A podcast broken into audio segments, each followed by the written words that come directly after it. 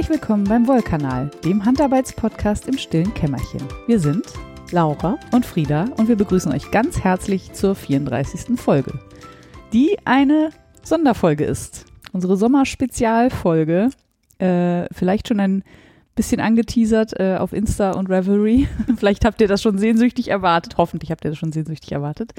Äh, heute ist es dann soweit. Und äh, aufgrund der, äh, nee, der Grund für die Verzögerung war ja ein, sagen wir mal, Handarbeitsausfall no. auf der einen Seite. Und deswegen starten wir mit einem kurzen Gesundheitsupdate. Ja, auch gerade schon rumgeungt, die alten Frauen hier. Ja, wir haben eine schöne Liste von Krankheiten, die wir euch erzählen können.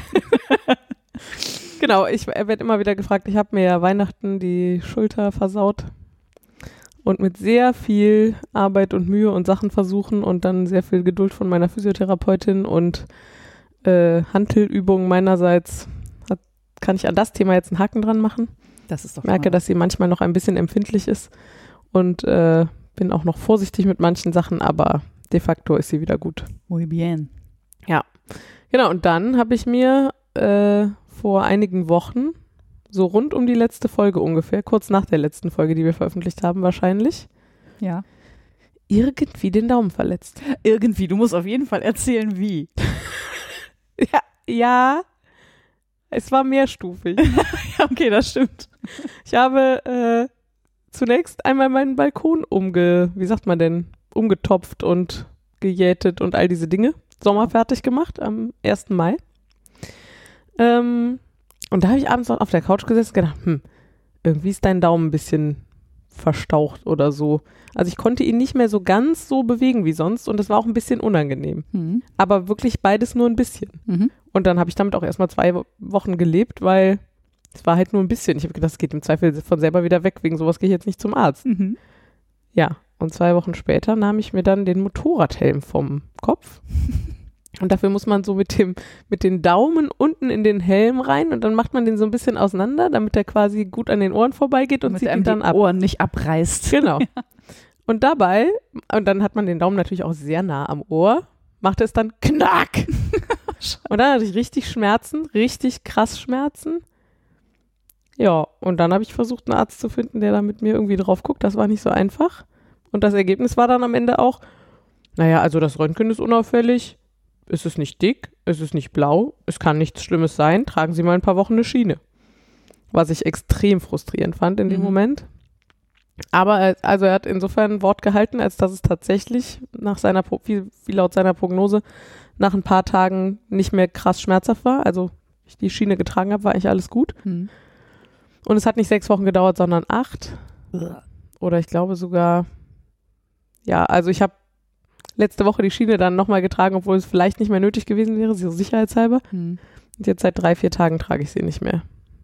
Und es ist jetzt gar nicht schmerzhaft oder? Nee, es ist jetzt nicht mehr schmerzhaft. Auch bei Belastung nicht. Ja, also es gibt noch so ein paar Bewegungen, die irgendwie ein bisschen komisch sind, wo ich aber nicht mal weiß, ob das jetzt daran liegt, dass da noch ein Problem ist oder dass der Daumen einfach nichts mehr gewohnt ist nach zwei, ja, über ja, zwei ja. Monaten Schiene tragen. Klar. Unklar. Muskelkater im Daumen.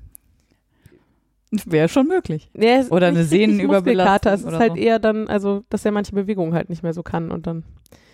Tja. Ja, also Vermutung war ein Kapselanriss oder ein Bänderanriss oder ein Sehnenanriss oder irgendwie sowas. Mhm. Aber war ja nicht dick und war nicht blau, kann ja so schlimm sein. ich hatte so Schmerzen. Es erinnert mich ein bisschen an das Knie meines äh, Freundes, der ja auch äh, sich beim Fußball mal, wo ihm einer ins Knie gesprungen ist mhm. und dann hinterher in der Notaufnahme saß mit einem Knie, was doppelt so dick war wie sonst.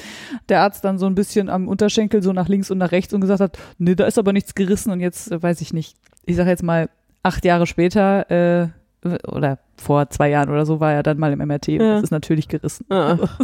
Hätte man wissen Was? können, aber jetzt ist das Band halt durch. Ja, naja, jedenfalls äh, konnte ich also so richtig gar nicht handarbeiten.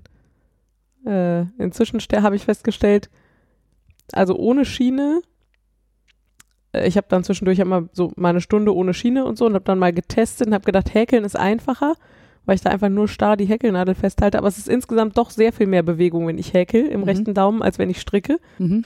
Wusste ich vorher auch nicht. Nee. Ähm, Aber ich bewege ja sowieso beim Stricken meine linke Hand mehr als meine rechte, was ja auch irgendwie total schräg ist. Aber ohne den kleinen Finger geht's nicht, das wissen wir. Das haben wir schon rausgefunden. Genau, jetzt weiß ich auch, ohne Daumen geht's wie es so mit, mit ohne rechten Daumen ist auch nicht so gut. Auch viele andere Dinge übrigens gar nicht so gut. Schuhe zu schnüren. Mhm.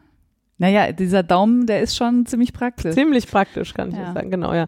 Äh, ja, und um dann meinen Gesundheitscheck hier komplett zu machen, äh, kann ich auch noch erzählen, dass ich mir letzte Woche eine echt fiese Erkältung eingefangen habe und deswegen meine Stimme immer noch so angeschlagen ist und ich hoffe, sie hält den Podcast durch. Und es könnte sein, ich muss zwischendurch mal husten. Wir haben gerade schon gesagt, im Zweifel huste ich dann aber einfach und guck mal, wenn man es rausgeschnitten kriegt, kriegt man es rausgeschnitten oder ansonsten fürchte ich, müsste jetzt damit leben, sonst hätten wir nochmal schieben müssen. Das fanden wir auch scheiße. Ja.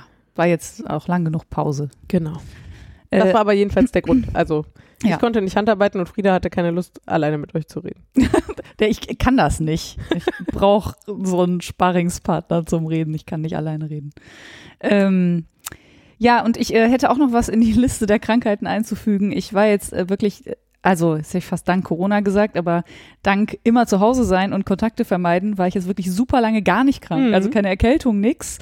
Und habe es jetzt aber geschafft, äh, bei der ersten Veranstaltung wieder mit Bekannten, und zwar draußen, schön auf dem kalten Bänkchen mir eine fette Blasenentzündung zuzuziehen, Mhm. die ich jetzt, ähm, ja, gut zwei Wochen hatte. Also heute vor zwei Wochen hat's angefangen. Ich habe am Anfang noch gedacht, ich krieg's mit äh, viel Trinken und Ibus weg. Das hat nämlich schon mehrfach funktioniert bei mir. Aber äh, nein, es wurde dann relativ schnell relativ schlimm. Keine Becken, äh, Nierenbeckenentzündung oder so. Es ist nicht, da habe ich darauf geachtet, dass ich kein Fieber habe und dass ähm, ja diese ganzen anderen Dinge, die man da, Ja. worauf man achten soll und keine Rückenschmerzen und so. Äh, ja, und jetzt ist es so gerade eben, also ich habe gestern das letzte, die letzte Pille genommen Mhm. und bin jetzt wieder, also mir steht jetzt nicht mehr der Angstschweiß auf der Stirn, wenn ich zur Toilette muss. Ja. Das war nämlich wirklich sehr unangenehm. Und ich habe, toi toi toi, fast nie Blasenentzündung, muss man sagen. Also ich, ähm, äh, lustigerweise hatten wir gerade in der Firma, in unserer ähm, Mädelsgruppe da, mal drüber gesprochen, wie das so ist mit äh, andauernden Blasenentzündungen. Und da habe ich mal gesehen, wie gequält andere Menschen äh, damit sind. Und das tut mir auch wirklich fürchterlich leid, weil das ist echt nicht schön. Deswegen kann ich mich eigentlich überhaupt nicht beschweren. Ja, da gab es aber dann äh, praktischerweise dann direkt ganz viele Tipps. da konnte ich dann drauf zurückgreifen in diesem Fall. Ja, und äh, dazu auch der Disclaimer, die Laura muss husten, ich muss potenziell andauernd aufs Klo. da werden wir Nur damit ihr schon mal wisst, worauf Genau. wir hier heute einstellen dürfen. wird eine spannende Folge. ja, also da machen wir vielleicht eine kurze Aufnahmepause dann. Ja, wir gucken mal. Ja. Aber wie gesagt, wir wollten euch jetzt nicht noch länger warten lassen und so. Ja. Und äh, vielleicht sagen wir euch kurz, was wir euch heute erzählen. Äh, die äh, Laura berichtet von ihrem Ferienlager Mhm. und äh, ich erzähle mehr zu 300 Kilo Rohwolle. Genau, wir haben gedacht, wir machen hier Sommerspezial. Äh, Frieda hat eine absurd verrückte Geschichte hinter sich. Ich habe eine zumindest auch noch einigermaßen verrückte Geschichte hinter mir. Und wir reden heute einfach nur darüber. Und dann gibt's beim nächsten Mal wieder das Eine normale Zeug. Folge, genau. Äh, ja. Ja, äh, du, du hast hier geschrieben, einmal im Ferienlager, das finde ich sehr schön. äh, ich habe ja früher viel Ferienfreizeiten gemacht, so ähm, mit einem katholischen Jugendverband, Zeltlager und Sommerfreizeiten und all diese Sachen. Ähm, genau, und äh, vor jetzt knapp vier Wochen ereilte mich ein Anruf, ich war gerade hier, glaube Mhm. ich, ähm, oder eine, eine ähm, Messenger-Nachricht, ob ich mir vorstellen könnte, spontan in anderthalb Wochen damals auf Ferienfreizeit zu fahren. Mit Leuten, die ich nicht kenne, Kindern, die ich nicht kenne, auf einen Hof, den ich nicht kenne und einer guten Freundin von mir, die mich angeschrieben können, hat. bist du ein sehr spontaner Mensch? Genau, und alle, die mich so ein bisschen kennen, wissen, dass ich das jetzt nicht ganz oben auf die Liste meiner Eigenschaften schreiben würde eigentlich. Ähm, ich habe irgendwann, äh, also ich habe erstmal habe ich gelacht und gesagt, so ein Quatsch, also so im Kopf. Und dann habe ich in meinen Kalender geguckt und festgestellt, dass aus irgendwelchen völlig magischen Gründen mein Juli pickepacke voll war. Aber diese Woche erschien freischaufelbar. Mhm. Also ich musste nur so drei, vier Termine umlegen. Ähm, ja, und dann habe ich gesagt, ja, erzähl mal und äh, mach mal, worum geht's denn da?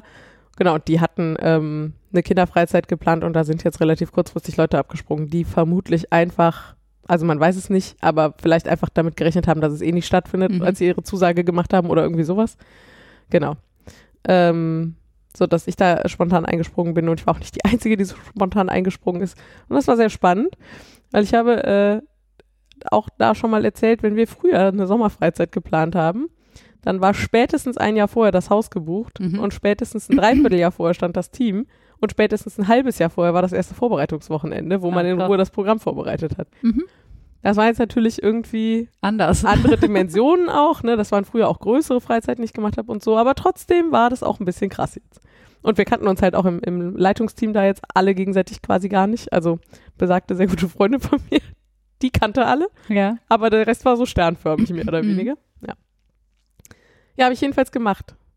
Und äh, ich habe das neulich schon mal verbucht unter, ich habe ja immer so ein bisschen Angst, erwachsen zu werden. Ich habe das Gefühl, ich kann das jetzt wieder ein bisschen, Jetzt geht's wieder. ich kann das jetzt, diese Angst erstmal wieder ein bisschen wegschieben. Okay. So. Weil du äh, gemerkt hast, dass du nicht erwachsen bist oder weil du jetzt gerne wieder ein bisschen mehr erwachsen wärst, weil. Ach so, nein, nein, weil ich, also so verrückte Sachen, äh, also Okay. ich, ich kann offensichtlich noch hinreichend bekloppte Sachen machen. Alles das klar. war mehr so zur eigenen Beruhigung.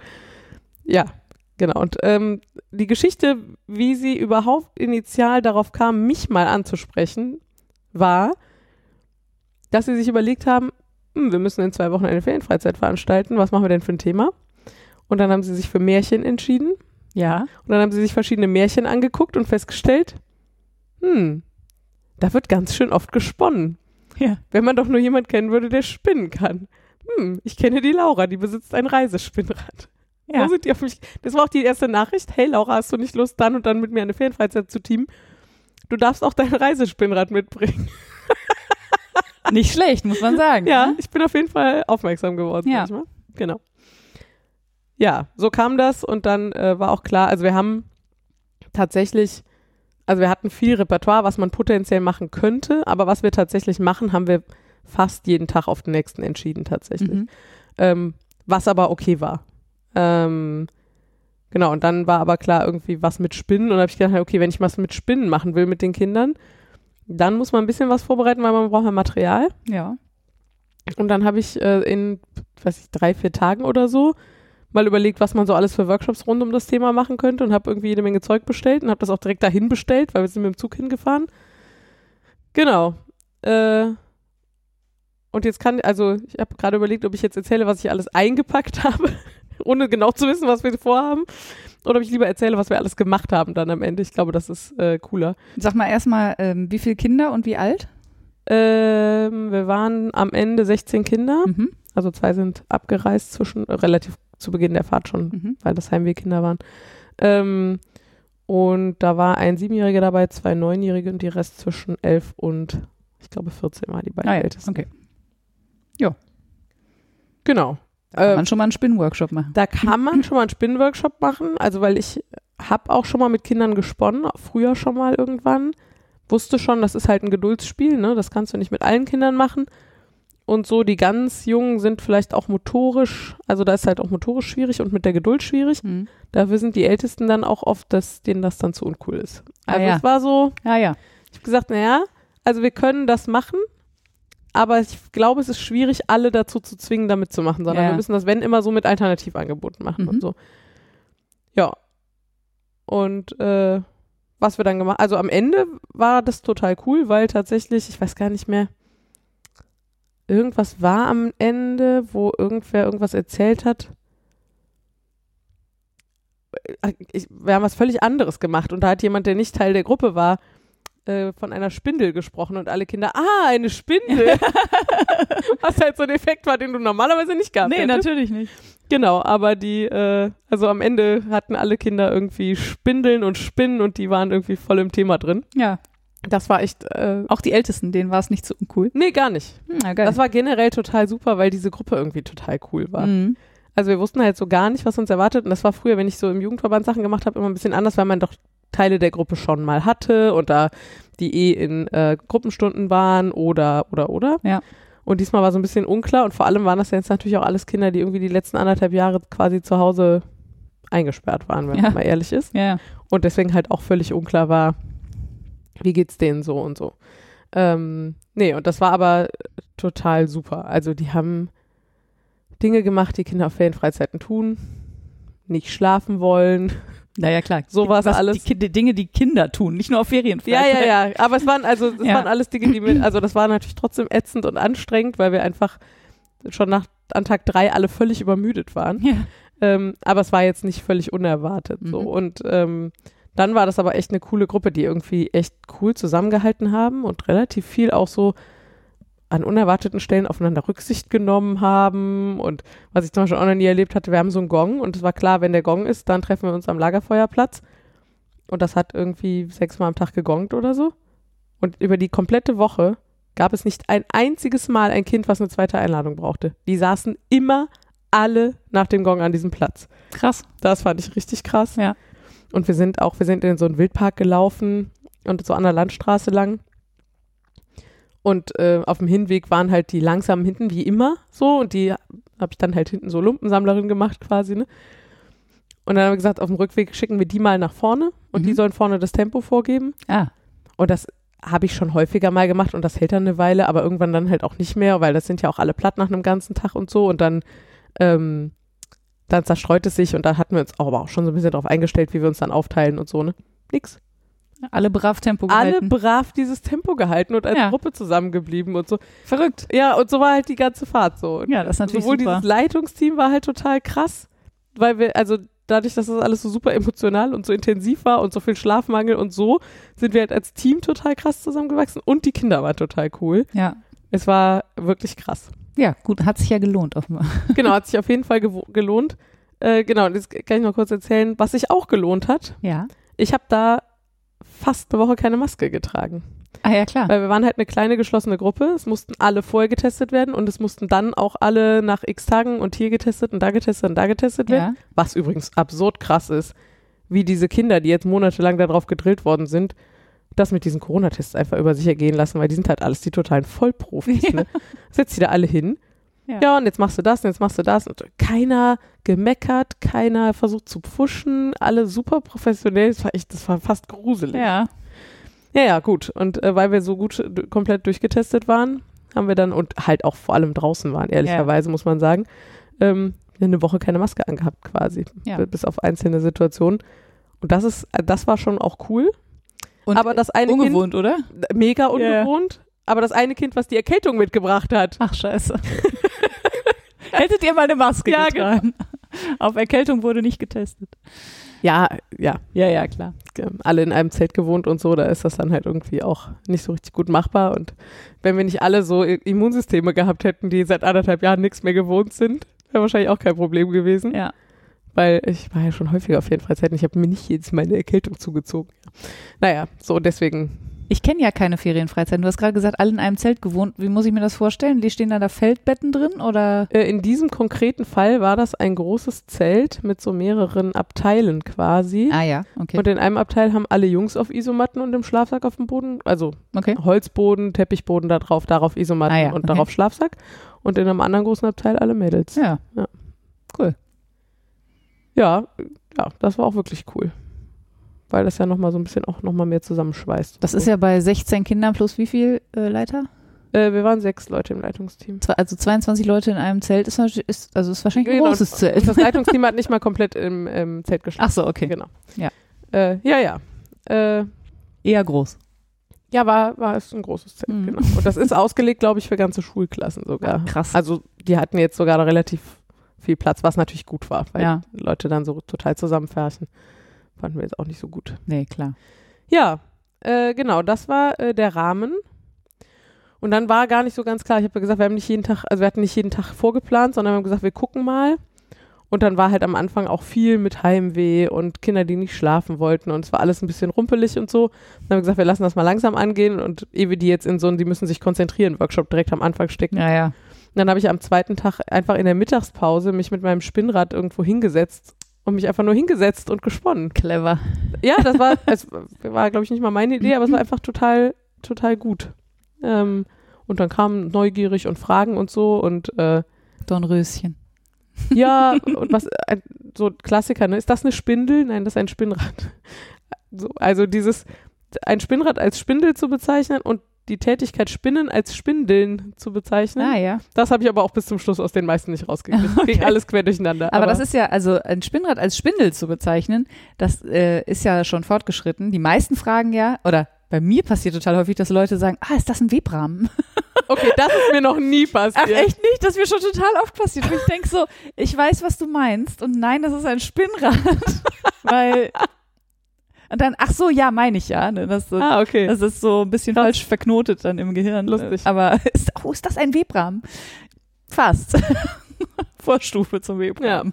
Nee, also so. Genau, und dann habe ich da schon an dem ersten Mittag ähm, so ein bisschen gequatscht und so und dann beruhigte sich die Situation und das Interesse ließ so ein bisschen nach. Und dann haben irgendwie die beiden ganz kurzen gefragt, ob sie auch mal dürfen. Mhm. Und das habe ich ja schon mal mit Kindern gemacht und also du kannst die halt nicht da hinsetzen und sie komplett spinnen lassen. Das funktioniert einfach überhaupt nicht. Aber sie hinsetzen und treten lassen und dann selber mit den Händen nur spinnen, das geht irgendwie, das ging relativ gut. Mhm.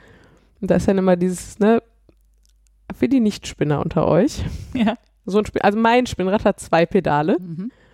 Und der Trick ist, dass man quasi, also das Problem beim Spinnen ist ja, dass man immer in dieselbe Richtung drehen muss, sonst dreht sich das halt alles wieder auf und man hat nur Wollkotze und sonst gar nichts. Das muss man dann auch den Kindern irgendwie erklären.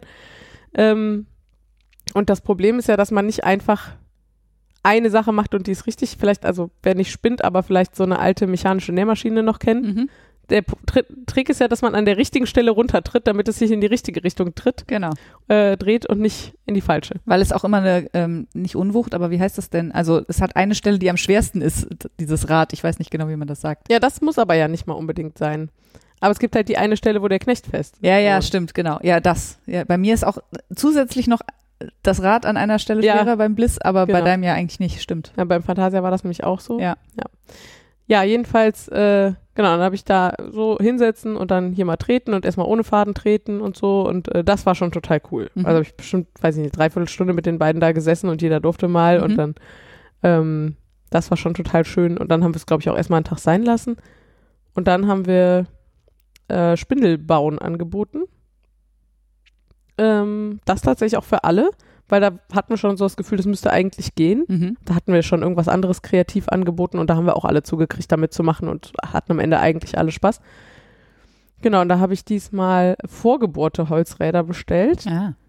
Ähm, ja, das war eher Zufall, aber ich dachte, ach guck mal, die haben schon ein 4 mm Loch, da könnte ich ja 4 mm Stäbe dazu bestellen, da müssen wir nicht noch bohren. Mhm. Weil das Problem ist, wenn man Spindeln bohrt, dass man ja dieses Loch in der Mitte, das muss halt halbwegs gerade sein Ja. damit es nicht völlig eiert. Ähm, hatte dann aber den Nachteil, dass ich dann in diese 4 mm Stäbe oben ja noch kleine Löchlein reinbohren musste, um die Haken zu fixieren. Das war nicht so einfach. Da habe ich den einen oder anderen gehimmelt. Weil vier Millimeter nicht so viel sind. Genau, weil es einfach so dünn Ja. ist. Ja, genau. Ich habe mir irgendwie ähm, Was hast du denn für Räder genommen? Wie viel Durchmesser? Sieben Zentimeter. Das Oh, war wow. Das größte, was in dem Laden Krass. gab. Ja. Ja, äh, also die, die ich so standardmäßig baue und verschenke, die haben acht Zentimeter. Weil die sind halt dann relativ robust. Das sind sie wohl, ja. Was Genau. haben wir denn auf dem Camp haben wir sechs Zentimeter, glaube ich, gehabt, ne? Ja. Ja. Äh, Oder fünf und sieben. Ich glaube, wir hatten zwei Größen. Ja. sein. Ich, äh, Naja. Ach, stimmt, ja, ja, es gab nur zwei Größen im, im Baumarkt. Die einen waren aus, da musste ich Ja, ja, auffüllen genau. mit den anderen, genau. Ach, ist das schon lange her. Ja. Ja. Ja, genau. Und mit Erwachsenen hatte ich das ja schon mal gemacht, aber mit Kindern halt noch nie. Mhm. Aber es war überhaupt kein Problem. Mhm. Also auch das mit dem Leim und dann hier noch schleifen und den Draht biegen oben. Das war eher ein Geduldsproblem, weil der Draht nicht gut in dem Holz gehalten hat mit dem Leim. Ich weiß aber nicht warum. Das Problem hatte ich noch nie vorher Hm. bei den anderen Kursen, die wir bisher so gemacht haben. Oh, weiß ich auch nicht. Ja, keine Ahnung. Und dann äh, konnten die die aber halt auch noch anmalen. Das Ja. habe ich natürlich mit Erwachsenen nie gemacht, so auf dem Camp oder so, ne, Nee. weil es geht ja ums Prinzip. Ja. Aber mit Kindern total super. Wir hatten Farbe da. Und dann haben die die angemalt, einfach so komplett in einer Farbe oder irgendwer hat so Wölkchen da oben drauf Ja. noch gemalt und irgendwie eine, eine, eine Fliegenpilz. äh, hatten wir, die sah total geil aus. Ja. Ja, das war schon total super. Und das war auch überraschenderweise Mhm. echt okay für die Kinder, dass sie an dem Tag erstmal nur die Spindel gebaut haben, ohne damit zu spinnen. Ja, Ich hätte halt gedacht, das finden die irgendwie doof. dass sie warten müssen, dann bis sie trocken ja, sind. Und ja so. und das, dass sie halt irgendwie die jetzt für nichts benutzen können, weil so eine Spindel kannst du ja erstmal für nichts benutzen. Ja. ja. Ja, und dann habe ich halt danach äh, immer so in Pausen und auch noch mal länger ähm, mich halt immer dahingesetzt und Kammzug dabei gehabt und dann, wer kam, hat halt ein Stück Kammzug bekommen und dann habe ich ihnen das einzeln gezeigt. Ah. Ich habe es bis zum Schluss auch nicht allen gezeigt, Ja, aber die, die Bock hatten, konnten halt kommen und das war total gut, das so optional anzubieten. voll. Genau. Und dann. Vor allen Dingen äh, kriegst du, also das war ja schon auf dem Kongress auch schon ein bisschen stressig. Wenn, da hatten wir so, weiß nicht, so 20 Leute oder so. Ja, Und ähm, dann haben natürlich alle Fragen. Und dann will man ja auch die Leute nicht so ab so schnell abhandeln, Ja. sondern will sich auch Zeit nehmen und dann weiß man, aber der nächste hat auch schon eine Frage und wartet und kann nicht weitermachen. Ja, und Erwachsene kommen halt auch viel besser damit klar zu sagen, okay, äh, du musst im Uhrzeigersinn drehen, dann musst du es zwischen den Knien anhalten, Ja. dann machst du mit den Händen das, dann musst du hier abklemmen, dann darf da kein Drall rein. Also das Mhm. sind ja super viele Informationen auf einmal. Da hast du bei Kindern keine Chance. Nee, natürlich. Also die habe ich mir tatsächlich alle einzeln geschnappt und habe einzeln gesagt, jetzt machst du das, jetzt machst du das, jetzt machst du das. mhm. Und habe dann, wenn das nächste Kind kam, habe ich nochmal alles vorgemacht, habe die Schritte nochmal alle gesagt und auch alle, die da waren, gesagt, guckt nochmal vielleicht, ne? Ja. So und dann ähm, sehr mit sehr viel Wiederholungen gearbeitet und sehr viel Einzelangebote so. Und ähm, da waren ein, zwei Kinder dabei, die wirklich motorisch sehr gefordert waren. Ja. Und ich habe, das äh, kann ich auch nur empfehlen übrigens, falls das mal jemand machen will. Ich habe irgendwann angefangen, den Kindern Pfeile auf die Spindeln zu malen, wie rum sie drehen müssen. Ah. Und es war ehrlich gesagt total hilfreich. Ja. Ich weiß auch nicht, warum ich das vorher noch nie gemacht habe. Also gerade so mit Weil du es noch nie mit Kindern gemacht hast. wahrscheinlich, ja, ja, doch, also ich habe schon mal in einem Zeltlager mit Kindern gesponnen, Ja. aber halt das war so eine Stunde und dann war weit, dann ging es weiter. Ja. Und jetzt war es halt das ganze Camp über. Immer mal wieder kamen die halt an, haben wir noch Zeit, können wir noch mal spinnen? Geil. Genau, und gegen Ende habe ich dann auch einfach, ich hatte äh, Eiderwolle im Kammzug bestellt und Bergschaf im Kadenband war das, glaube ich. Und das Bergschaf war auch in so bunten Farben, einfach Mhm. rot, blau, grün, gelb. Und gegen Ende der Freizeit habe ich dann auch einfach die Kiste mit den Kammzügen einfach so ins Zelt gestellt zur freien Bedienung. Und das war auch voll okay. Cool. Und die haben sich dann auch gegenseitig geholfen und so. Oh. Und, ah, mega gut. Ja, das Und hat's auch, also Faden produzieren hat auch funktioniert. ja, ja, ja. Genau, was wir am Ende nicht mehr geschafft haben, war Zwirnen. Hm. ähm, weil das, ja, da ging einfach viel dr drüber und drunter und so. Ähm, aber das, also die, die so interessiert waren, denen habe ich halt gesagt, so, dass man das halt auch alles auf YouTube findet. Mhm. Das war für die dann auch völlig okay. Ja, so klar. Das ist ja glücklicherweise für diese Generation Genau. auch völlig normal. Ne? Wenn ich was nicht kann, gucke ich halt bei YouTube. Ja, super. Ja, das war total gut, genau. Und dann haben wir auch noch so einen guten Tag später oder zwei, nachdem wir das mit den Spindeln gemacht hatten, wir gedacht, ja, eigentlich, die sind, das ist so eine coole Gruppe, mit denen kann man so viel machen. Komm, wir machen nochmal so richtig was zu. Wie kommt man denn jetzt vom Schaf zum Pullover quasi? Und dann haben wir zwei Gruppen gemacht und die andere Gruppe war jeweils Bogenschießen. Das war total gut, Ah, weil das halt auch irgendwie spannend und aufregend war, aber Ja. ganz anders und nicht so viel zuhören, nicht so viel sondern Theorie, mehr machen. Ja. genau. Ja, und dann habe ich mich jeweils mit der Gruppe, mit der, mit der jeweils anderen Gruppe quasi hingesetzt und hatte, Frieda hatte mir ein Vlies mitgebracht, ein frisches, frisch vom Schaf quasi. Ähm, genau, dann haben wir uns das angeguckt und gerochen und gefühlt und so ein bisschen, was sieht man da so und was ist das alles. Ähm, und dann hatte ich äh, ein Vlies oder Teile von einem Vlies mit, was gewaschen war. Und dann haben wir das verglichen und so und so und so. Und dann haben wir irgendwie eine große Waschbütt genommen und haben halt dann ein größeres Stück von dem dreckigen Vlies irgendwie dann zusammen gewaschen. Das übrigens sehr sauber war, aber ja. Ja, Aber aber dreckiger als das gewaschene, klar. genau, für die Kinder stank es ganz Also ja, fürchterlich. Ich wollte nur nicht, dass jetzt irgendjemand denkt, die haben irgendwie ihre Nasen in völlig verkotetes Vlies Nein, gesteckt nein, nein. oder so. Das war auch nicht besonders fettig, glaube ich, oder? Oder ging? Man merkte es schon sehr. Ja, ja, gut. Also- ist- ja, also ist natürlich immer noch ein Im Schaf. Vergleich zu anderen Fließen vielleicht nicht, Ja. aber äh, für die Kinder war es schon, boah, das stinkt voll. Und Ja. dann so, ah ja, interessant, hier mit dem Fett Ja. und so. Und dann, ah, da kein Fett mehr und ach, das riecht jetzt auch gar nicht mehr Mhm. und so. Und dann habe ich tatsächlich so ein bisschen immer geguckt, wie es steht so mit der Geduld, aber es war echt ganz gut. Und dann haben wir tatsächlich auch noch kardiert. Ach krass. Ja. Also äh, mit Handkarten und dann einmal rumgegeben, dass jeder mal konnte. Die Kämme habe ich dann nur gezeigt, da war mir die Verletzungsgefahr Ja. einfach deutlich zu groß. Da wäre ich auch vorsichtig. Genau. Aber das hat schon total gut, und ja, auch total schlaue Fragen gestellt und so. Also es war echt cool. Ja. Genau, und dann hatten wir das alles geklärt und dann haben wir das Vlies uns nochmal angeguckt und festgestellt, naja, ist schon was weißer, Mhm. so. Und haben es aber noch im Wasser liegen lassen und sind dann ähm, an den Tisch und haben da noch Wolle gefärbt. Ja. Und äh, dann, also Eiderwolle im Kammzug Naturfarben. Und dann hat jeder irgendwie, weiß ich nicht, so anderthalb Meter oder so gekriegt. Ähm, und ich habe die nicht eingeweicht vorher und nix. Ich habe äh, jedem Kind einen Behälter vor die Nase gestellt, wo wir vorher schon mal den Namen dran geklebt hatten. Ähm, und dann gab es da drin, da rein einen Schluck aufgelöste, aufgelöste Zitronensäure mit heißem Wasser. Mhm. Und dann konnten die sich zwei oder drei Tabletten Ostereierfarbe aussuchen, Mhm. welche Farben sie ausprobieren wollten. Dann haben die die da drin aufgelöst und dann habe ich das mit kochendem Wasser aufgeschüttet. Ähm, und dann haben die jeder einen Löffel gekriegt und haben die Wolle da reingepanscht, Ja, bis alles ordentlich gedingst war und das hat total gut funktioniert. hat gefärbt, ne? Es hat gefärbt, es hat sich keiner verletzt. Wir konnten dann, also mit der einen Gruppe hat das zeitlich nicht gepasst, aber mit der anderen konnten wir dann am Ende auch noch gucken, dass das Wasser klar geworden ist nach einer Ah, Zeit. geil. Was auch nochmal ein geiler Effekt war. Das war wirklich so, weil man sieht das ja erstmal nicht, ne? Wenn du Nee, da nee, so, ein- genau. so ein Plastikdüppen oder so ein Edelstahldüppen hast und dann das ändert, das sieht ja, Entschuldigung. Das ist ein rheinischer Podcast, möchte ich an dieser ja, Stelle sagen. rein das, äh, das verändert sich ja nicht. So, Ja. Sondern es sieht halt genauso nach bunter, feuchter Wolle aus, bloß dass anfangs halt das Wasser bunt ist und nachher die Wolle. Und man sieht aber ja den Unterschied nur, wenn man mal Wenn man es rausnimmt, ja. Ja, oder so mit dem Löffel mal. Ja, genau. Äh, ja, und da, da war dann ein bisschen doof, dass wir da tatsächlich am Ende Mühe hatten, die noch trocken zu kriegen, weil wir dann doch relativ viel Regen auch hatten in den letzten, der zweiten Hälfte der Woche. Wolle trocknet ja auch lange. Ja, vor allem, wenn man keine Schleuder hat.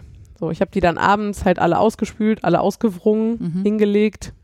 Da ging aber dann halt auch nicht aufhängen, weil nachts war so krass tauig, das hätte, also habe ich sie über Nacht dann im Zelt und dann morgens rausgehangen. Mhm. dann kam aber der Regen und naja. Aber am Ende waren die alle getrocknet und ich habe die alle irgendwie schön geflochten und ein Namensschild dran gemacht und ein äh, hier bitte ziehen. Also so, so, geil. genau, weil man Kammzüge für die Nichtspinner meistens so in Luftmaschenketten quasi Ja. Verpackt und dann sehen die geflochten aus, sind aber natürlich nicht geflochten, sondern es ist ein langes Stück und da weiß man immer nicht, wie kommt man jetzt da dran. Ja, dann haben die am Ende alle eine Spindel und ein Stück Kammzug, was sie selber gefärbt hatten, mitgenommen Mega. und waren alle sehr selig damit. Ja, cool. Das war echt krass. Und ich, äh, ich fand das sehr bemerkenswert, du wahrscheinlich nicht, aber äh, die Hälfte dieser Kinder waren Jungs. Ja. Ja. Und wir haben auch lustigerweise an dem Tag Nachmittag relativ spontan überlegt, wir teilen das auch auf nach Mädels und Jungs. Ja. Ähm, und hatten erst die Mädelsgruppe da und die Jungs waren beim Bogenschießen. Ähm, und die Mädels waren schon sehr andächtig und haben sehr besonnene Fragen gestellt und nur das gemacht, was ich ihnen gesagt habe und so. Und die Jungs waren halt so im Schnitt ein bisschen anders drauf. Die haben halt erst erstmal alle mit den Händen in das Vlies. War aber ja kein Problem. Die Mädels waren ja auch schon fertig. Es gab also nichts mehr, wofür das unbedingt noch wichtig war. Ja. Ähm, Ja, aber ist ja auch äh, geil, dass die nicht so Berührungsängste haben auch, ne, sondern Nee, auch gar da nicht. direkt dran gehen. Das Ja. ist doch gut eigentlich, ja. Ja, cool. Ja, das war echt total cool. Also, das hat natürlich jetzt sehr viel Raum eingenommen, aber wenn man da bereit ist, das zu investieren, würde ich es sofort wieder empfehlen. Also, wenn irgendwer mal, keine Ahnung, vielleicht auch nur Kinder in den Ferien einfach zu Hause hat oder betreuen muss oder von Freunden oder keine Ahnung. Also, ich könnte mir auch vorstellen, das mal mit Kindern von Freunden zum Beispiel auch mal zu machen. Ja. Einfach so verschiedene Sachen. Also, es war wirklich echt cool. Da war so viel Neugierde im Spiel. Cool. Das ist ja auch immer das Schönste, ne, wenn man dann die so, die sind ja dann so begeistert und können nicht aufhören. So, kann, Ja. kann ich noch mal dies, kann ich noch mal jenes? Das- Ich kenne das auch bei Kindern. Ich finde das total geil, wenn die sieht, wenn die dann da so reinsinken. Ja, meine Freundin, die mich da angeschleppt hat, sagte dann auch, ja, es war ganz schön viel Bildung, was die da heute versehentlich mitgenommen haben, ohne es zu merken. Ja, ohne es zu merken, das ist ja das Beste, ne? Ja. Also, äh, falls äh, du noch mal irgendwas schleudern musst, draußen, äh, Ja. kann man ja auch sehr gut, ich weiß nicht, ob du das kennst, aber in einem äh, Handtuch oder in, einem, in so einem Küchentuch halt schleudern. Also das quasi, Also so schleudern, wie ein Lasso Genau. schleudern. wie- genau, so richtig so. Ja, hatte ich auch überlegt, aber ich, also, ich, ich habe das schon mal mit so einem Seier gemacht und den einfach Ja. angebunden. Und sowas hatten die jetzt halt gar nicht da. Wo, wo angebunden? Das habe ich nicht verstanden. Stück Schnur. Und ach so, und dann den Seier geschleudert. ach ja. so, okay. Ja. Äh, das, äh, über sowas hatte ich noch nachgedacht und dann war aber auch, es war irgendwie spät und Ja, okay. Da habe ich dann gedacht, na gut, es wird gewrungen und dann habe ich das äh, Dinge auswringen ist mit dem kaputten Daumen auch sehr spannend. Ja, das gewesen, glaub die ich sofort. Wochen. Das kann ich dir sagen. Da habe ich also sehr schön vorsichtig die Wolle ausgewrungen, damit der Daumen nicht direkt Da wieder hat die Wolle sich ist. bestimmt drüber gefreut. Ja, sie zart ausgeworden. War sie halt auch nicht so schnell trocken. ja. Aber sie ist noch trocken geworden vor der Ja, ja. Abreise. Und es war total cool. Ich habe die am Ende so aufge äh, hingelegt, also von allen Kindern dann. Und es war so ein kompletter Regenbogen. Ja, wollte ich gerade sagen, war bestimmt ein Regenbogen. Weil, ne? ja. und aber auch so ein paar gedecktere und matschigere Töne und so. Es war alles sehr verschieden. Ja, ich glaube, cool. es gab zwei, die gleich aussahen. Alles andere war komplett verschieden. Und die zwei, die gleich aussahen, waren? So blau-grün. Cool. Ja, hervorragend. Das klingt nach einem vollen Erfolg. Ja, das war wirklich super intensiv und sehr wollig und äh, sehr glücklich.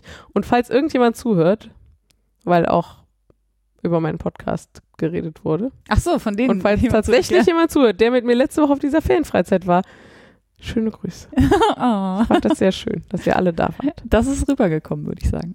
Das war auf jeden Fall, äh, also es klingt jetzt so, ich habe die Geschichte ja auch noch nicht gehört. Ja. Und äh, Das ist das Gute. klingt wirklich super, muss ich sagen. Ja. Ja. Bin sehr beseelt zurückgekommen. Und unfassbar müde. ja. ja gut, ich fand das gehört Also in den guten ne? Nächten waren es sechs Stunden Schlaf. Ach scheiße. Ja. Und du bist ja auch so jemand, der äh, Schlaf braucht, Ja. ne? Ja. Ja, ich eigentlich auch. Also wir hatten ein tolles Team tatsächlich, ne? Da war dann irgendwie, hör mal, ich muss heute mal in Ruhe eine Stunde nach Mittagessen mich hinlegen oder ich muss heute mal eine Stunde länger schlafen oder so. Und wir haben da alle super aufeinander Rücksicht genommen. Und es war total wild. Wir waren halt vier große, sag ich mal, Ja. Mitte vier 30 große. bis Mitte 40 Ja. und zwei 15-Jährige. Ach krass, die als als Leiter. ja, genau. Wahnsinn, ja, ja. die halt, also eigentlich geht die Fahrt nur bis 12 und Hm. so und dann, die waren halt schon auf Teilnehmer und dann wollten die gerne und dann Verstehe. also überlegt und äh, das ist in meinem Verband, wo ich herkomme, ist das auch total üblich, dass die mit 15 so Hilfsleiter heißt das dann Ja, ja. äh, werden. Naja, und die kannte ich aber halt auch nicht. Ja. Und auch die haben sich total gut geschlagen und waren total hilfsbereit und rücksichtsvoll. Und also es war wirklich von vorne bis hinten super bunt, aber super cool. Klingt ja nach einer sehr netten Truppe. Ja. Wo wart ihr denn eigentlich? In Schleswig-Holstein. Oh. Mitten im Nix. Also auch gar nicht mal so um die Ecke. Nee, genau. Ich dachte ja, ihr wart in der Eifel Und oder jetzt so. kam aber das halbe Team aus dem Rheinland. Sonst äh, immer nur besagte ja, gut, dass Freundin. ihr nicht in der Eifel wart, ne? Aber Ja, das war ja die Woche davor. war davor, ja, das stimmt schon. Bei uns ja. ist nur das Zelt sehr nass geworden, weil die Zeltbauer Mist gebaut haben und dann mussten wir noch improvisieren. Aber das war mehr in so einem Ausmaß, dass wir es hingekriegt haben und am Ende war es irgendwie ein gutes Gefühl, dass man was hingekriegt hat. Und ist eine schöne Aber Geschichte. Repariert. Ja. Hm, Ich habe Feuer gemacht. Ja, genau. Ja, geil. Feuer gemacht haben wir auch. Und mit einem GPS durch den Wald gefunden haben wir auch. Ich kann übrigens kein Feuer machen. Also mit einem Feuerzeug schon. Ach, okay, dann muss ich das jetzt übrigens Okay. auch noch kurz erzählen. Ja, bitte. Wir haben auch einen Abend eine Feuerschule gemacht. Mit jemandem, der, ich glaube, Wildnispädagoge nennt er sich. Wow. Ja, sowas. Ähm, und die haben da so ein Gelände und machen da mit Leuten so Outdoor-Erlebniszeug. Ähm, also Bivakieren und Mhm. Lagerfeuer und ich glaube, so, die haben einen kleinen See da und paddeln und keine Ahnung. Geil. Alles Mögliche, ja. Mhm. Äh, genau, total cool. Und der Abend war auch total cool. Ähm, und ich habe ja eben schon erzählt, in welchem Alter und so diese Kinder waren, ne? Und dann hat er irgendwie gezeigt, ja, hier Streichholz, ne? So nach dem Motto kann ja jeder. Und wenn die nass werden und irgendwann sind die leer und alles doof und dann so, hier, das sind Feuersteine und das ist der Grund, warum das nicht so gut geht. Und jetzt kann man da noch das machen und das machen und das machen. Und dann hat er am Ende ähm, so Magnesiumstarter heißen die, glaube ich Mhm. äh, rausgeholt. Also einfach so Magnesiumblöcke, wo du halt mit einem anderen Metall, Stahl oder irgendwas ähm, dran vorbeischrauben kannst und dann entstehen halt auch Funken und zwar Mhm. relativ verlässliche. Mhm. Und die hat er dann den Kindern allen in die Hand gedrückt, damit die auch mal Feuer machen konnten. Und dann brauchst du ja noch Zunder. Mhm. Und in der Zivilisation, Zivilisation, also er hat uns irgendwie Birkenrinde gezeigt und Schilf, weiß gar nicht, Blüte ist das dann wahrscheinlich da oben, ne? Dieser Puschel. Ja, Ja. Schilfpuschel. Schilfpuschel. Ähm, und dann gibt's aber noch total super verfügbaren, also zumindest in vielen Gruppen gut verfügbarer Zunder. Das sind Tampons. Ach du Scheiße. Genau, du kannst dir ungefähr vorstellen, wenn du vor einer Gruppe sitzt, Mit elf bis mit 11 bis 14-Jährigen. 14-jährigen Jungs Scheiße. und dann sich jeder mal so einen Tampon aus der Packung nehmen soll und den mal aufmachen und dann das Netz ab und den Faden ab Ah. und dann die Watte und dann kannst du die Watte aber richtig schön auffluffen so und dann durften alle mal Zundern. Zundern so. Ich fand's großartig. Also Aber was haben die denn gesagt? Haben die, also wie haben die reagiert? I oder haben die gekichert oder was haben die ja, gemacht? also viel gekichert, ne, I nicht so, aber so völlige Überforderung. Ja. So. ja, wo soll ich wissen, wie das aufgeht? Ich hatte sowas noch nie. Wie süß. So. Also Mega. so, sich kaum getraut, die Dinger anzufassen quasi. Weil die ja kaputt gehen könnten oder man was falsch machen könnte. Oder? ja, weiß- vielleicht auch, weil es peinlich ist, wenn sie jemand dabei sieht. Ich Ja, habe ja. keine Ahnung. Ja, ja, also so geil. krasse Berührungsängste erstmal und ich habe nachher gedacht, boah, wie geil ist das? Alleine, dass jetzt hier diese neuen Jungs irgendwie alle mal einen Tampon, Tampon in der Hand hatten und hatten, wissen, ja. wie man den aufmacht und so, Ja.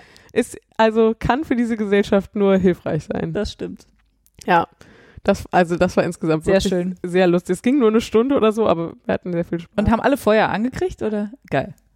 Dann, das heißt, wenn man äh, alleine im Zelt, äh, im Zelt, im Wald bivakiert, dann äh, nimmt man sich so einen Magnesiumstarter mit, damit man nicht stirbt. Das kann man auf jeden Fall, glaube ich, ganz gut machen. Ja. Okay. Dann muss man natürlich immer noch wissen, wie man dann aus so ein bisschen brennender Watte oder so ein Feuer, ein Feuer macht. macht. Ja, klar. Das fehlt ja dann auch noch. Ja. Aber das, also dieser, dieser Moment, wo die Jungs alle mal einen Tampon aufmachen mussten und sich alle überwinden mussten und es hat keiner sich geweigert und so, ne? Das war halt das Coole an dieser Gruppe. Ja. Die hatten dann halt neugierige Fragen und so und Und positiver Gruppendruck ja offensichtlich, ne? Wenn es alle machen, dann ist, vielleicht wäre es ja, hätte es einen gegeben, der nicht so wollte, der aber dann vielleicht auch mitgezogen hat, weil alle mitgemacht. ja, So. genau, weiß man nicht so. Ja.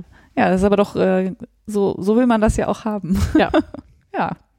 Ja, das klingt nach einer sehr schönen Geschichte und einem äh, sehr erfolgreichen Ferien, äh, Ja. das heißt nicht Ferienlager, ne? Ferienfreizeit heißt das. Das hieß jetzt Ferienfreizeit, ja, aber das ist ja. Aber einmal im Ferienlager Ja, genau. finde ich halt auch ganz schön.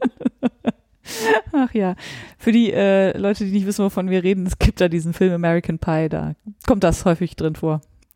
Ähm, ja, ja. Was? Ich hätte es jetzt auch offen lassen können. Das kann man Ja, hätte- rausfinden. hä- ja, klar. Und das ist auch, glaube ich, nur für so alte Leute wie uns. Ja, das glaube ich auch. Ähm, dann haben wir jetzt, damit ich euch nicht direkt meine 300 Kilo Rohwolle-Story hinterher baller.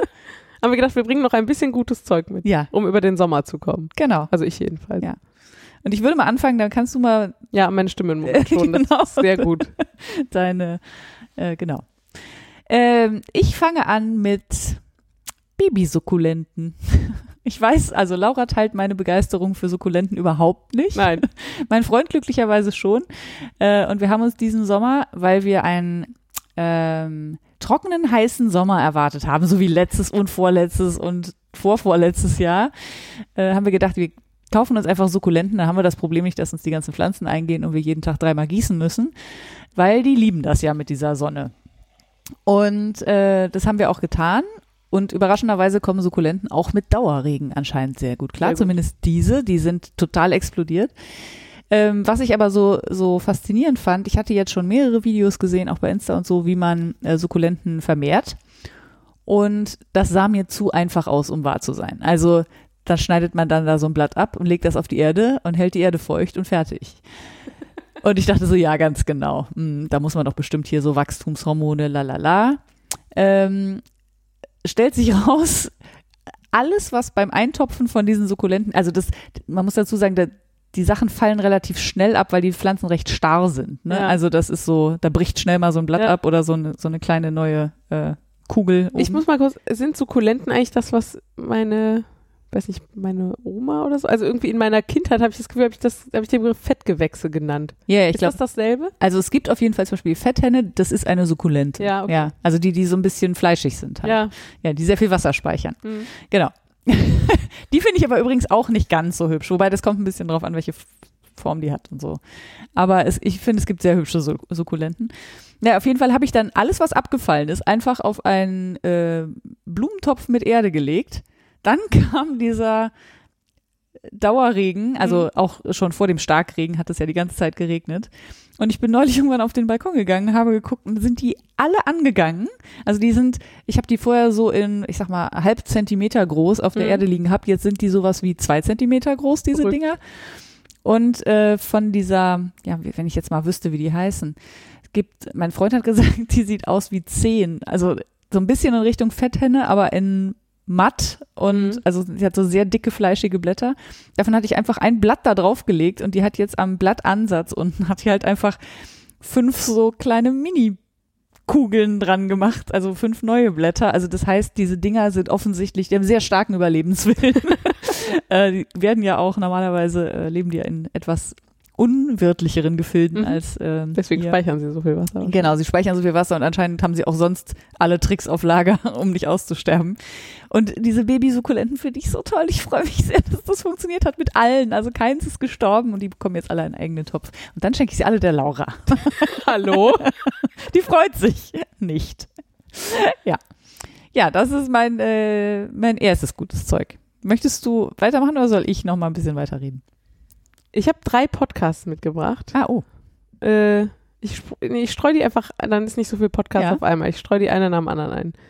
Äh, ich habe viele neue Sachen gehört in letzter Zeit. Ich glaube, weil relativ viele Podcasts irgendwie schon in Sommerpause sind oder so. Ich weiß gar nicht so genau, warum eigentlich.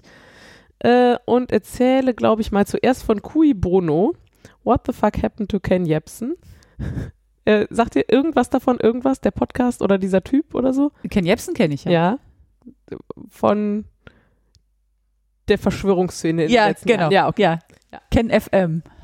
Ja, Ken FM hat ja mal angefangen bei, ähm, wie heißt die, Radio 1 in Ja. Berlin, ähm, als, ich sag mal, relativ normale Radiosendung. Ja. Genau. Ja. Ähm, und dieser Podcast erzählt die Geschichte, wie es von da zu Corona und Querdenken gekommen ist, Okay. Ähm, in, ich glaube, sechs oder sieben Episoden. Mhm. Das ist auch so eine Koproduktion von, ich glaube, zwei unabhängigen Studios und zwei öffentlich-rechtlichen Sendern oder so. Mhm. Äh, aber total sinnvoll so, okay, hier in der Folge, also der RBB ist damit beteiligt und in der Folge geht es um den RBB, deswegen war der hier nicht beteiligt und so. Sowas erklären sie dann vorher immer. Mhm. Und ähm, ich fand den irgendwie total gut gemacht, weil der so,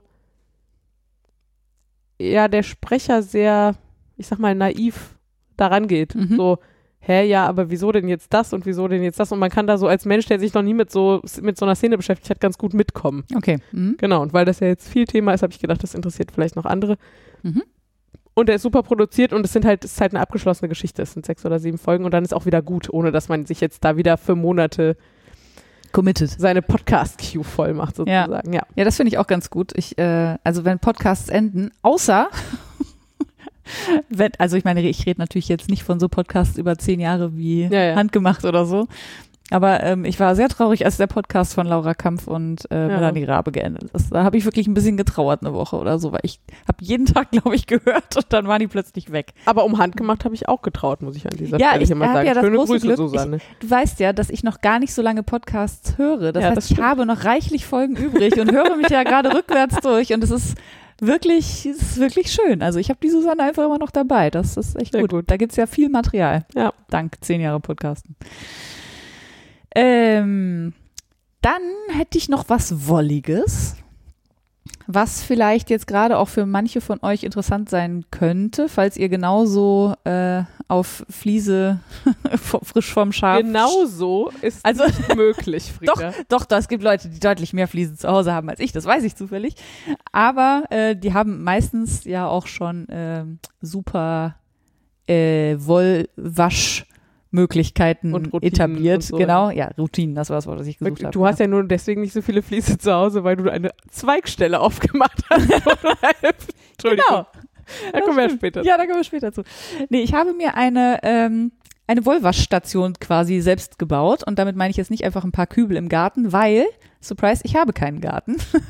ich habe ja nur eine Terrasse und die kann ich nicht mit großen Kübeln Ja, vollstellen. die ist auch nicht so riesig. Nein, die ist auf jeden Fall, vor allem stehen da viel, da stehen Pflanzen drauf und Tische und Stühle und so, da ist halt kein Platz, um da jetzt noch große Bottiche hinzustellen.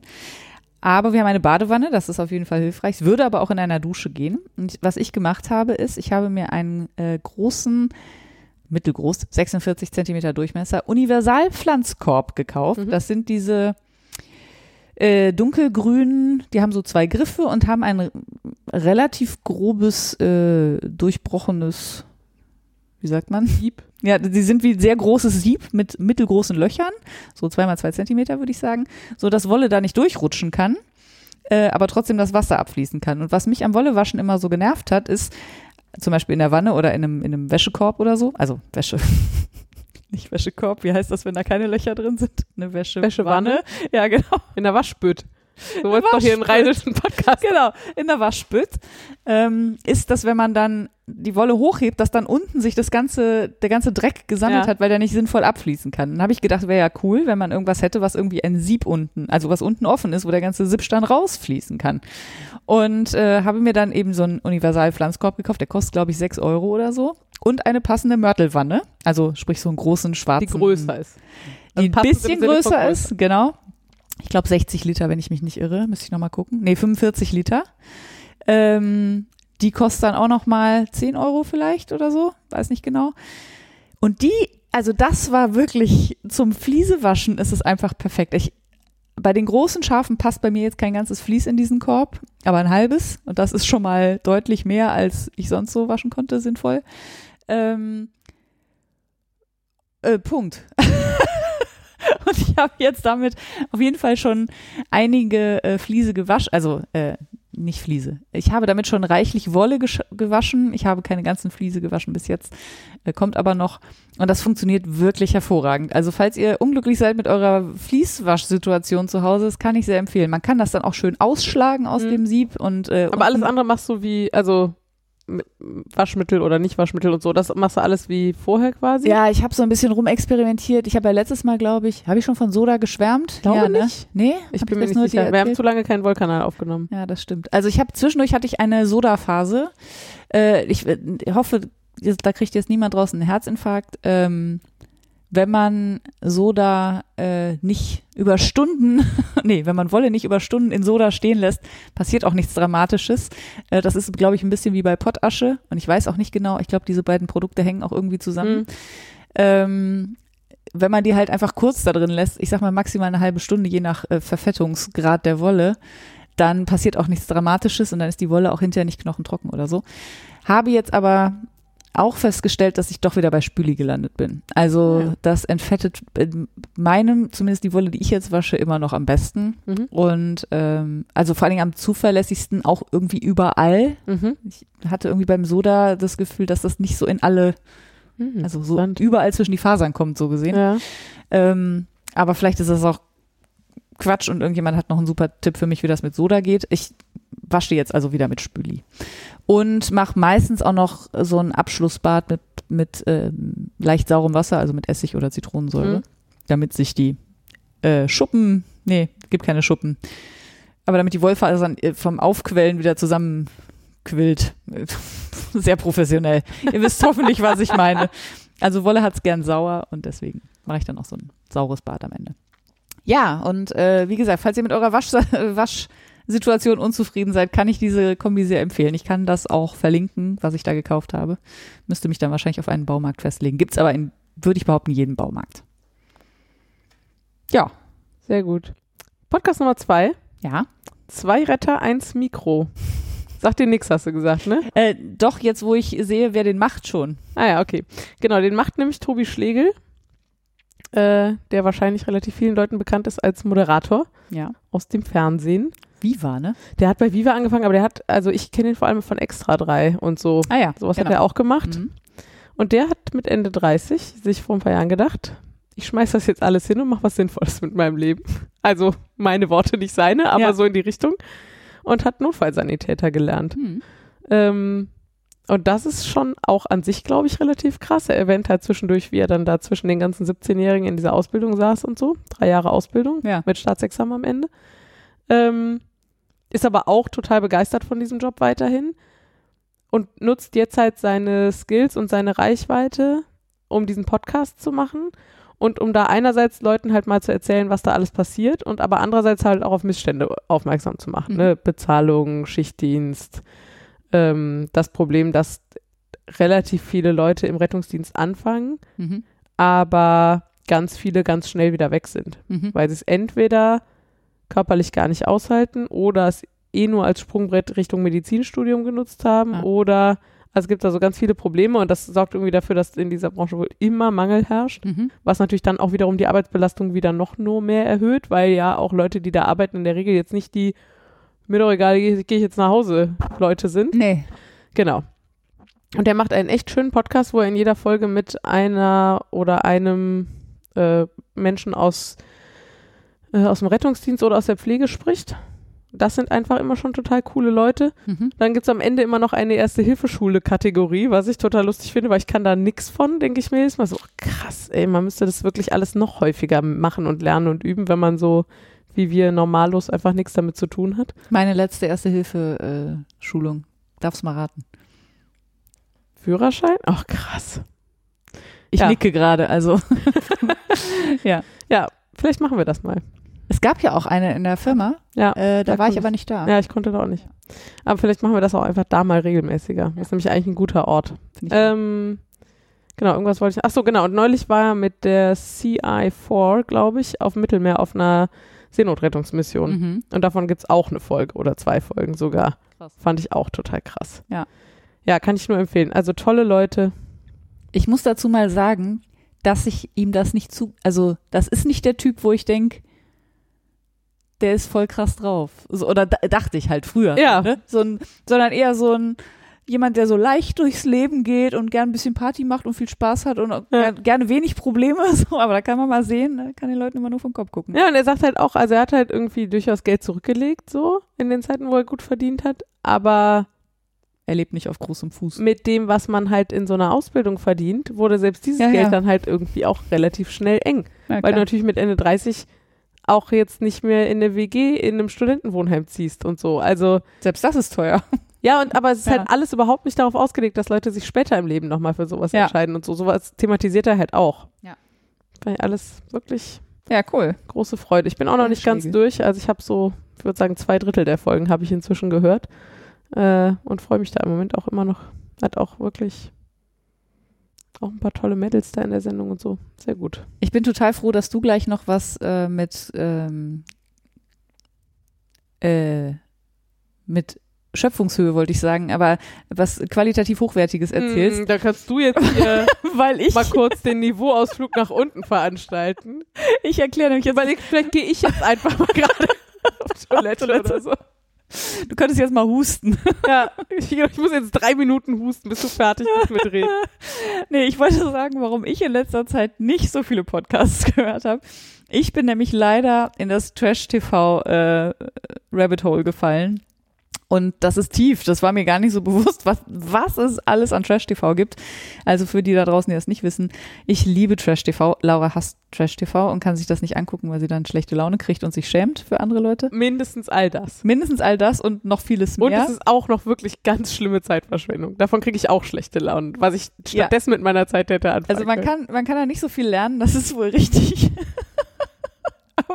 Man kann. Mit Trash TV meinst du aber ja auch ganz spezielle Dinge, oder? Du meinst ja Äh, nicht einfach nur schlechtes Fernsehen. Nee, ich meine, also vor allen Dingen meine ich nicht sowas wie Bauer sucht Frau. Ach, aber wir, ich glaube, wir haben schon mal drüber gesprochen, Ja. weil ich es, glaube ich, Ausscheidungsshows genannt habe. Äh, ach so, und da war nicht ganz klar, ob du meinst Kackshows oder Nee, ich weiß man ich nicht mehr, wie das genau war, aber also es gibt ja auch, also du redest ja nicht von so nachgestellten Nee. Geskript, super Soaps geskript. oder sowas, Nee, nee, sondern du redest nicht. schon von diesen Shows, wo KandidatInnen gegeneinander antreten und irgendeinen Quatsch machen. Genau, ja. Okay. Und äh, je trashiger, desto besser für mich. Was ich, ich habe jetzt aber ein, ein neues Genre äh, entdeckt, was mich wirklich total glücklich macht, und das ist äh, Trash-TV-Dating-Shows. Und das ist meistens, keine Ahnung, junge, durchtrainierte, äh, durchoperierte äh, Menschen, die sich sowieso alle schon von Instagram kennen, äh, werden irgendwo in eine Villa zusammen eingesperrt und müssen ihren Partner fürs Leben finden. So, also sehr das sehr, sehr wohlwollend zusammengefasst, jetzt muss man sagen. Und äh, machen sich dabei natürlich maximal zum Horst. Also es ist nichts geskriptet, die werden halt die ganze Zeit gefilmt. Ähm, und es ist ähm, für mich Entspannung pur. Ich kann nicht genau erklären, warum. Ich mache mich auch nicht so richtig über die, über die lustig. Ähm, also über, doch, über manche natürlich schon. Aber das ist nicht mein, mein Antrieb, sondern mich interessiert auch, wie das ausgeht. Also ich gucke dann auch zum Beispiel hinterher auf Insta, ob die noch zusammen sind und so. Also ich, ich baue Ich echt. schüttel übrigens gerade fast so den Kopf. Ich weiß, ich, weiß- ich weiß das ja auch. Ich, aber ich bin ja, ich wollte mal ehrlich sein. Ne? Ähm, und ich, äh, so richtig angefangen hat das mit Love Island vor zwei Jahren, glaube ich.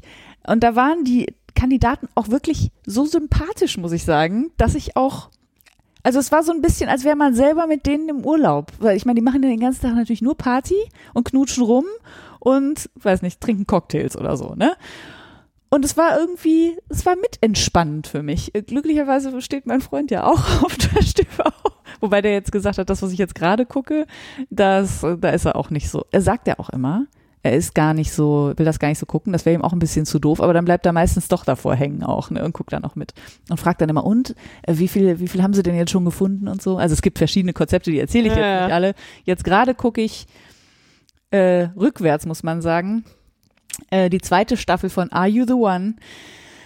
Äh, was daran besonders schön ist, ist, dass diese äh, diese ganzen Leute auch in den ganzen anderen Trash-TVs dann wieder auftauchen. Das heißt, man kennt die schon aus der einen Show und dann weiß man schon, das ist voll die Skandalnudel oder keine Ahnung, der legt immer alle Frauen flach und die lassen Leute, sich die einfach davon leben, in diesen Shows aufzutreten? Ich fürchte.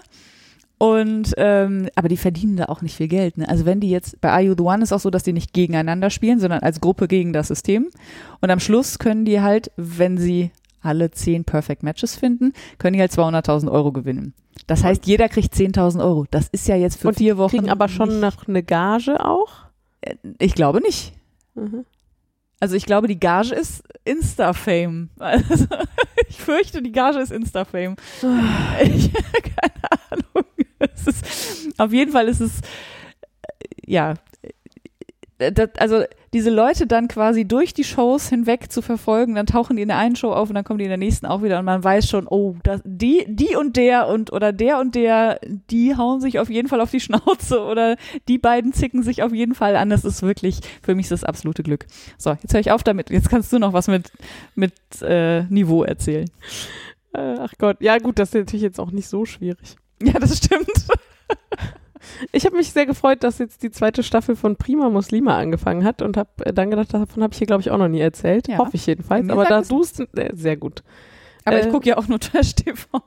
Das ist ein Podcast von, ich hoffe, ich spreche sie richtig aus, Merve Kaikci. Haben wir uns eben darauf geeinigt, dass was wahrscheinlich richtig ist. Mhm. Ähm, und sie interviewt in jeder Folge einen Moslem oder eine Muslima. Ähm, und zwar so, ich sag, also einerseits ganz normale Leute und andererseits halt schon besondere Leute. Aber die Interview, also das Problem ist ja oft, dass muslimische Menschen dann zum Beispiel nur interviewt werden, wenn es gerade um Integration geht Mhm. oder so, ja, oder um, keine Ahnung, Islamismus oder so. Mhm. Äh, aber man könnte die ja auch mal interviewen, wenn man einen guten Bäcker sucht. Ja, also, klar. oder sowas. Ja. Ja, so. Genau. Und ähm, die hatte schon ein Vorgängerprojekt, das hieß Mashallah. Das ist woanders erschienen. Ich bin mir gerade nicht ganz sicher, ob das auch ein anderes Sendekonzept hatte, aber es waren auch so Einzelinterviews. Das fand ich auch schon total super. Ähm, ja, genau. Und von Prima Muslima kommen jetzt gerade sechs neue Folgen raus. Und äh, genau, ich finde sie sowieso total fantastisch. Und äh, die erste Staffel fand ich auch total gut und habe gedacht, vielleicht haben ja hier noch mehr Leute Lust, da mal reinzuhören. Mega. Also wenn ich mit meinem äh, Trash-Marathon durch bin, dann höre ich da auf jeden Fall Hörst du mal. auch nochmal wieder einen Podcast? Nee, ich höre ja auch, also äh, ist ja schon, manchmal will der Mann ja auch Playstation spielen, dann kann ich ja nicht gucken. Muss ich Podcasts hören. Momentan höre ich halt Susanne rückwärts, habe ich ja schon gesagt. Aber habt Äh. ihr nicht zwei Fernseher? Äh, ja, aber äh, also jetzt muss ich auch ins Detail gehen. Nee, du musst Nee. nicht, um Gottes Willen. Die Playstation steht halt oben, er könnte die mit runternehmen. Ich kann hier unten aber nicht so gut spinnen, weil es hier nicht so hell ist wie oben. Und gerade, ich spinne meistens halt abends und dann macht das oben einfach mehr Sinn. Ja. So. Äh, deswegen ist es ein bisschen, immer ein bisschen Klopperei um den Fernseher. Spinnen müsste ich auch mal wieder. Habe ich jetzt tatsächlich natürlich, in der Fanfreizeit habe ich immer wieder gesponnen. Ja. Ich habe ein halbes Jahr nicht gesponnen, Ja, ich war krass. total auf Entzug. Ja, voll heftig. Und ich äh, droppe das jetzt an dieser Stelle, auch wenn es jetzt gerade wirklich in die Agenda gar nicht reinpasst. Ne? Ja. Aber ich habe ja total Angst, wieder mir meine Schulter zu versauen, wenn Mhm. ich im langen Auszug nach hinten spinne. Und habe neulich schon mal mit Susanne gesprochen, die sagt, ja, sie würde halt zur Seite spinnen im langen Auszug. Mhm. So wie Abby Frankemont das sagt. Mhm.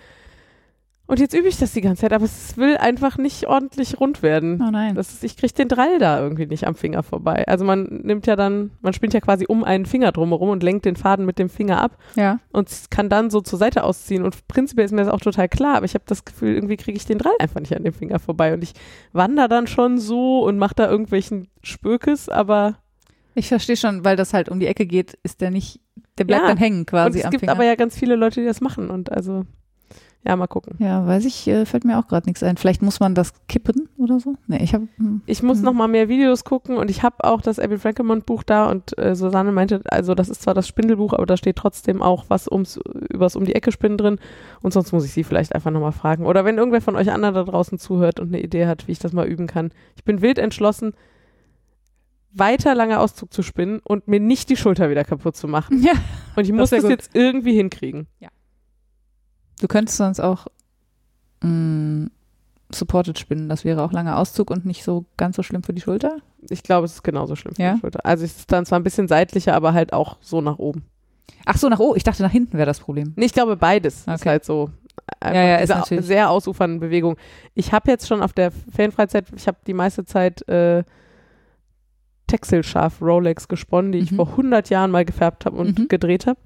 Ähm, und die machen einfach im kurzen Auszug wirklich gar keinen Spaß. Und dann habe ich immer schon so lange Auszug, aber nur kurz. also immer nur so ein Stückchen. Ja, Das ist natürlich ein sehr ein Geduldsspiel und macht auch so ein bisschen den Spaß am langen Auszug kaputt. Ja. Aber zumindest habe ich meine Schultern nicht kaputt gemacht. ja, das ist doch, äh, das ist doch schon mal was. Ja, so, Okay. jetzt. Ah, 300 Kilo Rohwolle. ja, 300 Kilo Rohwolle. Ich habe das ja in der äh, letzten Folge schon mal so Angeteasert. angeteasert. Mehr aber auch nicht. Und jetzt kriegt ihr die ganze Geschichte. Ich fange ganz vorne an. Ja, Äh, ich unbedingt. versuche aber trotzdem, es nicht völlig ausarten zu lassen. Also wenn du, wenn ich mich in Details verliere, dann äh, gib mir ein Zeichen, zwinker mir zu oder ich so. kann dir das auch einfach sagen. Ja, kannst du auch sagen. Also, ähm, vor zwei Jahren habe ich mich gefragt, als ich äh, am Rhein spazieren ging, was denn eigentlich mit der Wolle von diesen ganzen Schafen, die da auf den Rheinwiesen stehen, bei uns äh, passiert. Ähm, dazu muss man wissen, auf der, äh, ich wollte gerade sagen, auf der gegenüberliegenden Rheinseite, geil. Auf der richtigen Rheinseite. Ja, ja, ja. Das Kölner hier. Ey. Ähm, also in Oberkassel auf den Rheinwiesen, mindestens da, stehen äh, Schafe äh, am Rhein, die treten halt, also sie machen da Landschaftspflege. Ne? Also man muss dazu sagen, der Rhein ist hier in Düsseldorf, also ich komme ja aus Köln und da geht der Rhein ja so einmal von Süden nach Norden, streckt durch Ja. quasi. ja, hier ist der so Und geschwungen. in Düsseldorf ist das komplett anders. Hier meandert der mehr so durch die Stadt. ja, der Rheinbogen. Und in jeder Kurve gibt es Ausufer, also an der Altstadt nicht, aber überall anders gibt es ausufernde Wiesenflächen, Ja. wo er halt auch irgendwie hin kann, wenn er mal Hochwasser hat und so, was ja Jetzt eigentlich gerade zum Beispiel. super sinnvoll ist, genau. Und auf diesen Wiesen stehen aber gefühlt überall dauernd Schafe. Genau. Also da steht nicht mal eine Schafherde und das ist eine Sensation, sondern Nee, wenn man nee. da vorbeikommt, stehen da das sind Schafe. immer Schafe, ja. Ähm, und die, wie gesagt, das ist Landschaftspflege, ne? Also die treten da den Boden fest und halten das Gras kurz äh, und äh, wird von der Stadt halt bezahlt. So. Und dann habe ich gedacht, naja, so Schafe haben ja auch einen Schäfer in der Regel. Wie finde ich den denn jetzt? Das ist jetzt nicht so, als hätten die da irgendwie. Es steht jetzt nicht immer dabei, ne? Genau, und die haben auch keinen Zettel um oder so und äh, keine Ahnung, man kann das auch nicht googeln. ähm, wobei man das vielleicht sogar hätte googeln können, aber das weiß man ja vorher nicht. Ich habe dann die Stadt angeschrieben und habe gefragt, ob sie vielleicht so nett wären, äh, mir einen Kontakt herzustellen zu dem Schäfer vom Rhein. Ähm, und dann haben die netterweise meine Kontaktdaten weitergegeben und er hat sich bei mir gemeldet. Das war vor zwei Jahren. Was ja schon mal cool. Das war schon super cool. Und ich habe auch direkt gesagt, äh, dass es mir um die Wolle geht. Ne? Und äh, dann habe ich mit dem telefoniert und habe den gefragt, was er denn mit der ganzen Wolle macht. Nee, erstmal habe ich ihn gefragt, wie viel Schafe er denn hat. Und ich hatte auf seiner, es, er, er hat eine Webseite, weil die auch einen, einen Hof haben. Und da gibt's auch so, eine, so ein Streichelzoo. Und dann steht da halt 50 Schafe. Und dann habe ich gesagt, ich habe gelesen, sie haben so um die 50 Schafe. Und ich fand das schon richtig viel. Und dann fing er sehr laut an zu lachen. Und dann habe ich auch gedacht, das kann auch eigentlich nicht sein, weil auf den Wiesen stehen auf jeden Fall mehr als 50 Ja, auf jeden Fall. Und dann habe ich gedacht, vielleicht sind es 100. Keine Ahnung. da sieht man, wie super ich schätzen kann, nämlich gar nicht. Ähm, und dann fing er laut an zu lachen und sagte, ja, knapp vorbei, ich habe so 1500 Schafe. Und da dachte ich, Alter, 1500 Schafe, das ist aber viel. Ja, dann haben wir uns dann darüber unterhalten, was er damit macht und er sagte, ja, gar nichts. Und dann habe ich gesagt, ja, was heißt das, verbrennen Sie das oder was? Und dann sagt er, nö, da kommt halt ein Wollhändler, äh, der zahlt mir quasi Pfennigbeträge pro Kilo und dann geht das nach China. So, und dann geht das da in die, weiß ich nicht, Teppich, Dämmstoff, irgendwas äh, Produktion, weil das natürlich äh, deutlich günstiger ist, das da zu waschen und so. Ne? Also ja, äh, daraufhin macht es laut Krach und mein Herz war gebrochen, weil ich mir dachte, das kann doch nicht wahr sein, die ganze schöne Wolle. Ähm, und dann haben wir, sind wir irgendwie darauf gekommen, dass er ja auch ein paar nicht weiße Schafe hat, äh, weil diese Wollhändler kaufen eigentlich nur weiße Wolle Ich, an. sagen, ich glaube, du, du hast gesagt, was kriegen sie dafür? Und dann hat er gesagt, für die weiße Wolle so und so viel. ja, ne? genau. Ja. Äh, gen- Genau, dann habe ich Die gefragt, habe die dunkle. noch im Ohr. Und dann sagte er, ja, für die dunkle kriege ich gar nichts, da kann ich froh sein, wenn die die umsonst mitnehmen. Und ich dachte so, ach Herr Jimmy, nee, das ist ja fürchterlich. Und dann habe ich gesagt, ja, okay, also wenn Sie mit der dunklen Wolle nichts anfangen können, könnte ich die dann vielleicht haben. Und dann, das war aber schon nach der Schuhe Mhm. vor, Vor zwei zwei Jahren. Und dann sagte er, ja klar, kein Problem, äh, kommt ja eh weg. So, ob Sie die jetzt nehmen oder der Wollhändler, ist mir eigentlich egal. Ja, so, das war unser Gespräch. Achso, dann habe ich natürlich noch gefragt, welche Rasse und so. Und es sind äh, Rhönschafe, also größtenteils Rhönschafe, weiß ich jetzt. Ja, und dann äh, sagte er, dann melden Sie sich doch nächstes Jahr so im April oder so. Und dann kann ich Ihnen auch ungefähr wahrscheinlich sagen, wann die geschoren werden. Und dann können wir ja nochmal gucken. Ja, dann war nächstes Jahr im April halt Corona gerade, also ne, hier im Ja, März ja so. Lockdown, volle Kanne. Genau, also es war, äh, ich hatte andere Sorgen, sagen wir mal so. Ja, und dieses Jahr fiel mir auf, ich habe ja ein dreimonatiges Sabbatical und die Schuhe steht vor der Tür, rufst du doch den Schäfer nochmal an. Das habe ich getan. Ähm, der erinnerte sich auch, was mich überrascht hat. Und dann ähm, haben wir nochmal über die schwarzen Schafe gesprochen, also die dunklen, äh, die nicht weißen Schafe, muss Hm. man ja eigentlich sagen. Ähm, und dann sagte er, dann habe ich gesagt, ja, wie viel haben Sie denn da so von diesen dunklen Schafen? Und dann sagte er, ja, also, ja, so 300 Kilo werden das schon sein. Rohwolle. Rohwolle, ja, also. Da kam diese Zahl her. der Genau. Folge. Da kam Mit die dieser 300 Zahl ist Kilo. nämlich noch eine Menge passiert. Ja, allerdings. Und äh, ich hatte kaum Zeit nachzudenken. Da hörte ich mich schon sagen, ja, die würde ich wohl nehmen.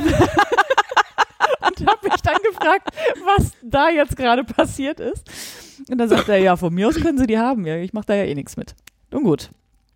Dann, das, da war es noch etwas hin, das war, glaube ich, Ende April. Im Endeffekt war, wurden die Schafe Anfang Juli geschoren, also ich hatte noch Zeit. War dann aber natürlich in heller Aufregung, weil ich dachte, Juli. Anfang Juli wurden die geschoren erst, ja. Nee, Anfang, Quatsch, Anfang Ju Juni. Ja, also Mitte Ja. Juni hätte ich jetzt geschätzt. Ja. Okay, ja. Ja, ja, äh, 8. bis 10. Juni wurden die geschoren, ja, richtig. Ähm, nee, Juli wäre jetzt sehr kurz her gewesen. Das Deswegen. Ja. Entschuldigung. Ja, nee, ist ja, ist ja richtig. Und ähm, äh, jetzt bin ich raus. Entschuldigung. Äh, macht nichts. Wo war ich denn? Äh, ach so, im April war das, genau. Und ich war dann in heller Aufregung und habe dann gedacht, so, jetzt muss ich aber ja auch möglichst schnell äh, rausfinden, was ich mit diesen 300 Kilo Wolle mache, wenn sie denn anfallen, weil ich kann mich ja nicht erst dann drum kümmern, wenn sie da sind. Ich muss ja vorher schon. So. Also habe ich mir ans Telefon gehängt und wer äh, weiß, nee, wer mich kennt, der weiß, ich hasse telefonieren. Es war also wirklich eine große Überwindung. Ich habe mich durch halb Deutschland telefoniert und auch wirklich lustigerweise sehr lange und sehr interessante Gespräche mit diversen äh, Spinnereibesitzern äh, geführt, die alle auch sehr, also wie soll ich sagen, sehr kommunikativ waren, die auch richtig Lust hatten, sich über Wolle zu unterhalten. Das war total schön, mit so Gleichgesinnten sich zu unterhalten. Ähm, die mir aber meistens nicht weiterhelfen konnten, weil Faser zu lang, Faser zu kurz, Faser grob, äh, Faser, keine Ahnung, äh, wei oder nicht weiß, keine Ahnung, nee, das war eigentlich eigentlich kein Problem. Aber zu lang, zu kurz, zu grob war auf jeden Fall nicht so einfach. Und äh, was auch ein Problem war, war die Menge. Ich liege nämlich mit meinen 300 Kilo genau zwischen diesem, wir verarbeiten bis 50 Kilo und wir fangen erst ab 500 Kilo an zu arbeiten. Gar nicht mal jetzt bei so, also Kardierereien und so, das gibt's, die machen das. Aber Spinnereien ist halt schwierig. So, und dann habe ich äh, natürlich auch mit äh, der Tuchfabrik Mela telefoniert, die eine große Natürlich. Tuchfabrik in Tirschenreuth, ja, äh, die man vielleicht auch von äh, Marco Scheel kennt, also von der Nordwolle. Und dann ähm, haben die mir gesagt, das machen sie nicht, aber, achso, nee, ich habe dann natürlich jedes Mal gefragt, die kennen sich alle untereinander natürlich, teilweise auch sind die per Du und sind dicke Freunde, ähm, ob sie mir dann vielleicht eine andere Spinnerei irgendwie empfehlen können, die das kann. Und dann äh, hieß es ja, äh, rufen Sie mal in der Wagenfelder Spinnerei an. Das habe ich getan. Und an dieser Stelle große Liebe für Herrn Beck von der Wagenfelder Spinnerei, der sich wirklich sehr viel Zeit genommen hat, das mit mir zu, äh, durchzusprechen. Und der hat auch gesagt, das ist für ihn kein Problem. Also sie kriegen, äh, die sind halt wirklich, äh, da, ich glaube, die sind darauf spezialisiert, alles spinnen zu können. Was natürlich sich Ja, lustige widerspricht, aber ja, genau. Aber die äh, spinnen auch für die Industrie, also die verspinnen zum Beispiel auch Kevlar und Metallfäden für so Industriegewebe und so. Und sind die dadurch absurd teuer? Ähm, das wenn das weiß so die nicht. MacGyvers unter den Spinnereien sind? Ich habe ja, so? ich hab ja keine Vergleiche, aber es ist auf jeden Fall bezahlbar. Und es ist natürlich auch eine Frage der Menge. Ne? Also je mehr du verarbeiten lässt, desto günstiger wird's halt pro. Kilo. Aber äh, ich fand das jetzt, ich fand das normal teuer, Mhm. würde ich sagen. Also er hat jetzt Ja, du hast zumindest mehr Vergleich mit den anderen Spinnereien als ich so. Ja, aber die haben mir ja keine Preise genannt, Ach weil sie ja gar- direkt okay, gesagt ja. haben, dass sie, dass sie das nicht können. Ähm, dann gab es aber das nächste Problem, nämlich das nächste Problem war, äh, äh, die Wolle muss aber bei uns gewaschen angeliefert werden. Ich bin natürlich Aber naiv. wieder, du hast doch jetzt hier so eine Mörtel. genau. 300 Kilo in, in, durch die Mörtelwanne ziehen, genau. So ein Universalkorb, da wird schon ein paar äh, Kilo halten. Ja, nee, ähm, ich bin aber naiverweise davon ausgegangen, dass die Spinnerei auch wäscht. Ja. Ja, und da, da wurde ich eines Besseren belehrt. Ähm, dann kam das nächste Problem. Es gibt in Deutschland keine reinen Wollwäschereien mehr. Also Leute, die nur waschen. Es gibt natürlich Kadierereien, die waschen und kadieren einem das dann. Mhm. Aber man kann es nicht nur zum Waschen hingeben. Falls ich an dieser Stelle Blödsinn erzähle und ihr eine Wäscherei in Deutschland kennt, die ähm, Wolle in diesen Mengen wäscht, äh, bitte schreibt mir das. Und kadieren lassen wolltest du nicht, weil Ähm, das die Spinnerei macht? genau. Also die Spinnerei äh, kadiert halt selbst und spinnt dann aus die, ihrem, weiß nicht was. Und du, die hattest du einfach zuerst gefunden und wolltest da gerne das Paket haben quasi. Dieses Kadieren und Spinnen. Äh, Oder hättest du das denen auch kadiert anliefern können? nee, das geht glaube ich nicht. Ah, okay. Also du musst halt gewaschene Wolle anliefern. Äh, außerdem hätte ich natürlich auch sonst doppelt bezahlt, ne? Also das, bei denen ist das quasi im Garn, ist der Preis fürs Kadieren mit drin und ich glaube, Ja, okay. ähm, ja, und dann sagt er, ja, dann rufen Sie doch mal in Österreich an. Achso, nee, erst war äh, Belgien, Ah, ja. wo auch Nordwolle waschen lässt. Und in Polen, glaube ich, aber die Firma kenne ich nicht. Und die waschen aber erst ab 500 Kilo. So, Mhm. da lag ich wieder dazwischen mit meinen 300 Kilo. Ähm, ja, dann sagt er, dann rufen Sie doch mal in Österreich den Herrn Regensburger an. Und ich dachte so, ja klar, den Herrn Regensburger in Österreich, wer kennt ihn nicht? Kein Problem. Er hat das glücklicherweise noch mehr spezifiziert. Ähm, das ist das Ötztaler Schafwollzentrum und die waschen tatsächlich auch nur. Ja, dann habe ich da angerufen, habe gefragt, ob die meine Wolle waschen können. Dann hatte ich äh, sehr nette Menschen am Telefon, die mir mit einem wirklich bezaubernden österreichischen Akzent erzählt haben, dass sie das natürlich sehr gerne machen Mhm. und wie das dann alles abläuft und wie die Wolle abgeholt wird und äh, wo die dann hinkommt und was die dann da genau machen. Ähm, Haben die dich alle ernst genommen da? total, total. Und das fand ich auch super. Ich habe halt ich gesagt, frage mich halt, wie oft da Leute anrufen und sagen, ich habe hier ein Schaf, können Sie das mal machen? also weißt du so, ich, die müssen doch absurde. Also ein Schaf kannst du, glaube ich, da nicht waschen lassen, aber ich glaube, so ab 20 Kilo oder so waschen die. Und äh, die sammeln tatsächlich die Wolle auch aus dem, aus dem Umland ein. Also da bringen alle irgendwie ihre Wolle äh, hin zum, zum Waschen. Deswegen ist das für die jetzt, glaube ich, nicht so ungewöhnlich. Ich war eher überrascht, dass die auch so viel waschen, weil die, wie gesagt, eigentlich sonst eher so lokale, aber vielleicht auch, dann auch immer 500 Schafe, Ja, keine ja. Ahnung. Weiß ich ja nicht, wie viel man da so im Ötztal so rumstehen hat an Schafen. Nee, und die waren, wie gesagt, sehr unerschrocken und haben gesagt, das ist alles gar kein Problem. Und dann hieß es, ja, wie ist das denn? Muss ich die Fliese denn vorsortieren oder ist das Teil des Waschprozesses? Und sie sagte dann, nee, wir waschen, was sie uns anliefern. Und ich so, alles klar, das bedeutet dann wohl, dass ich jetzt 300 Kilo Rohwolle sortieren muss, Ja. was ich ja nicht wirklich gut kann. Ne? Also ich bin ja jetzt, ich habe zwar schon mal ein paar Fliese irgendwie gewaschen und sortiert und Ja. versponnen, aber ich bin kein Profi im Fliese sortieren.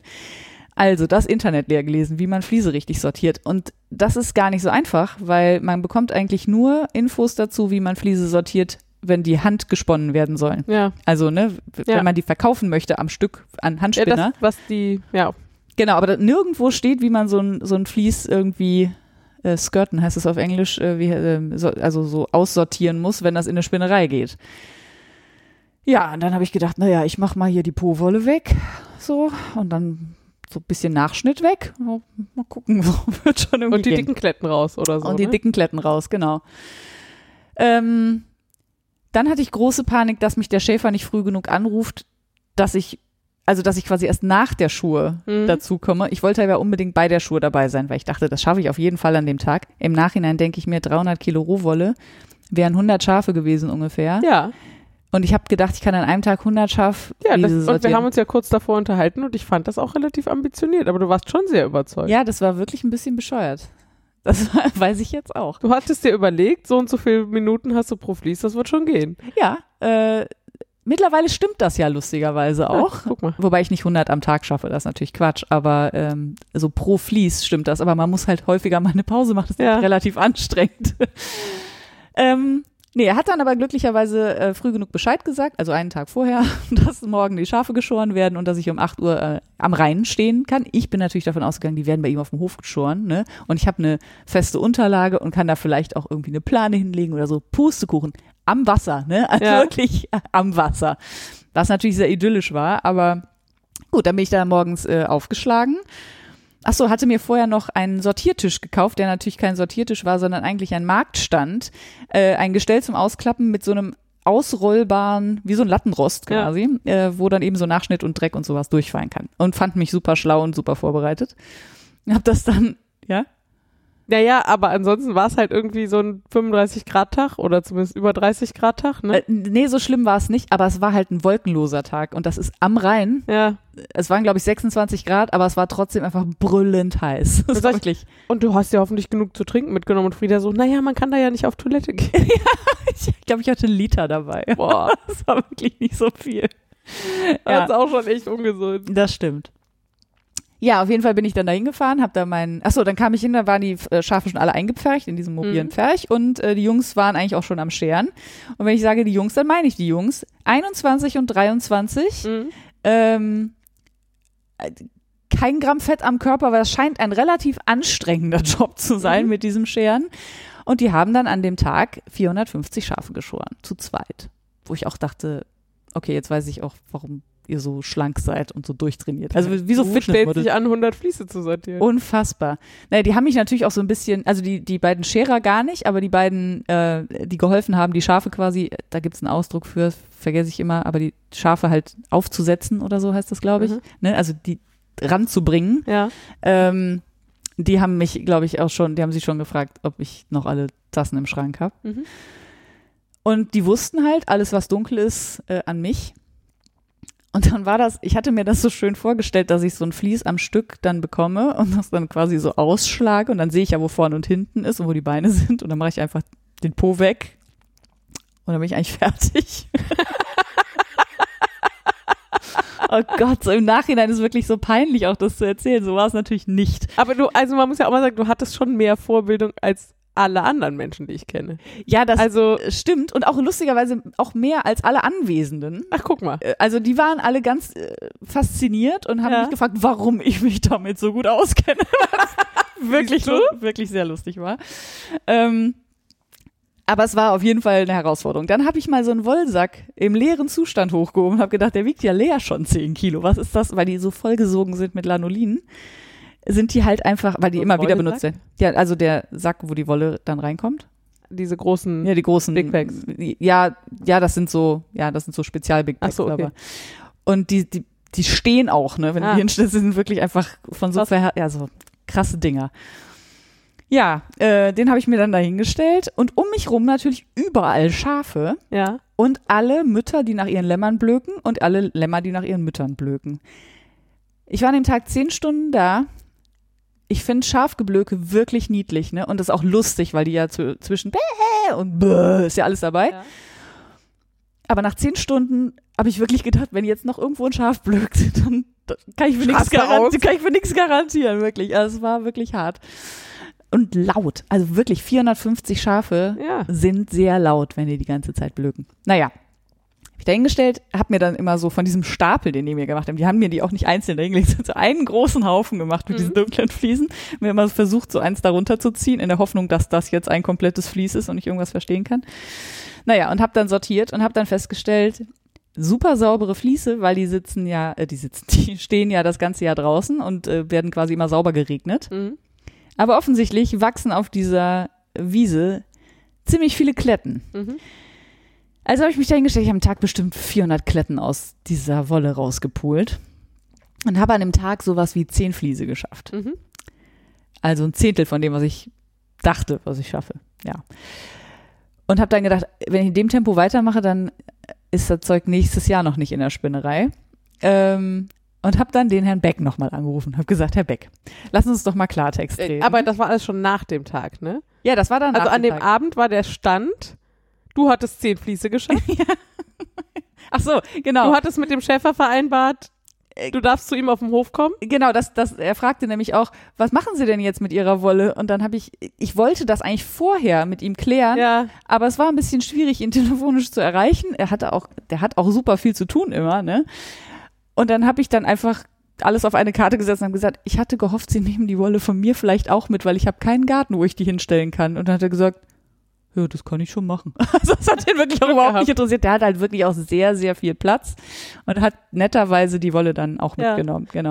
Was du aber auch doch an dem Tag noch festgestellt hattest, war, dass da gar nicht so viele schwarze Schafe unterwegs waren wie angekündigt, oder nicht? Ähm, Das war doch auch schon am Schurtag, weil da haben wir uns auch Ja. schon am nächsten Tag drüber unterhalten. äh, das war, ja, jein. Ähm, also ich, da waren auf jeden Fall nicht 100 schwarze Schafe. Ja. Genau. Und dann hat er aber gesagt, er hat auch noch Wolle von schwarzen Schafen auf dem Hof. Und Da Ah. habe ich gedacht, ah, da ist der Rest. Ne? Ja. Äh, nee, was ich aber noch erzählen wollte, das habe ich nämlich ganz vergessen. Es gab ähm, an diesem Tag, also ich muss zwischendurch ja mal Pause machen, weil von ein Jahr Homeoffice auf zehn Stunden Fliese sortieren ist, äh, ist ein bisschen anstrengend. Dann bin ich halt manchmal so ein bisschen rumgelaufen und das waren ja auch überall Lämmer und das ist ja wahnsinnig niedlich auch. Mhm. Und meistens, wenn die neben ihrer Mutter stehen, laufen die auch nicht weg und man kann die auf den Arm nehmen. Das soll man eigentlich nicht machen, weil die dann, ich zitiere, faul werden und nicht mehr laufen, weil sie wissen, dass sie getragen werden. Ähm, keine Ahnung, war mir egal, habe ich natürlich trotzdem auf den Arm genommen. Und plötzlich gucke ich und denk, hä, wo kommt denn so ein, dieses nasse Lamm her? Und dann dachte ich, ja, wo kommt denn wohl das nasse Lamm her? Wahrscheinlich aus der Gebärmutter von dem Schaf, was daneben steht. Dann hat die mal eben während der Schuhe zwei Lämmer zur Welt gebracht. Ja. In diesem, in diesem Pferch, wo ich auch dachte, man könnte ja vielleicht auch so ein Schaf mal vorher separieren. Vielleicht weiß man das auch nicht. Ich habe keine Ahnung, ob man sieht, dass so ein Schaf lammt an dem Tag. Naja, es war, ist aber auch, war völlig unproblematisch. Die anderen Schafe haben auch alle Platz gemacht, damit sie da Zeit hat, den abzulecken und, äh, ne? Und der stand dann auch innerhalb von kürzester Zeit und hat dann auch äh, das Euter gefunden. Alles war gut. Dann kam das nächste und so. Es war alles super. Also total easy, fluffig, wie man sich so eine Geburt wahrscheinlich Ja. wünscht. Aber ich war natürlich als Stadtkind, ich war völlig überfordert. Bin natürlich sofort vorne hingelaufen und gesagt, da hat gerade einen Lamm. und die so mit den Schultern gezuckt und mich angeguckt, so, ja, Machen die schon was mal. machen die schon mal so? Was soll sie machen? Einhalten? Ich meine, was für ein Quatsch. Sie, ja, alles klar, müssen wir irgendwas machen? Nö, nö, das machen die schon. War dann auch so am Rand, ne? Also war auch wirklich jetzt nicht gefährlich. Ja. Jetzt nicht irgendwie getreten werden können oder so. Äh, ja, ich war auf jeden Fall, mich hat das total geflasht. Ja, und natürlich habe ich mir an dem Tag, ich habe mich wirklich sehr gut eingecremt, muss man sagen. Ja. Aber ich habe zwei Stellen vergessen. Ich hatte so einen Tanktop an mit so Ärmelausschnitten hinten Ja. und habe es nicht, habe mich nicht eingecremt bis genau unten, also bis da, wo es in die Achseln übergeht, Mhm. sondern quasi nur so weit wie meine Hand über die Schulter Ja. reichte. Und genau dieses Dreieck war Ja. einfach feuerrot, hat sich hinter auch gepellt wie Hulle. Ich weiß nicht, seit wie vielen Jahren ich keinen Sonnenbrand mehr hatte. Ja. Schon gar keinen, der sich gepellt hat.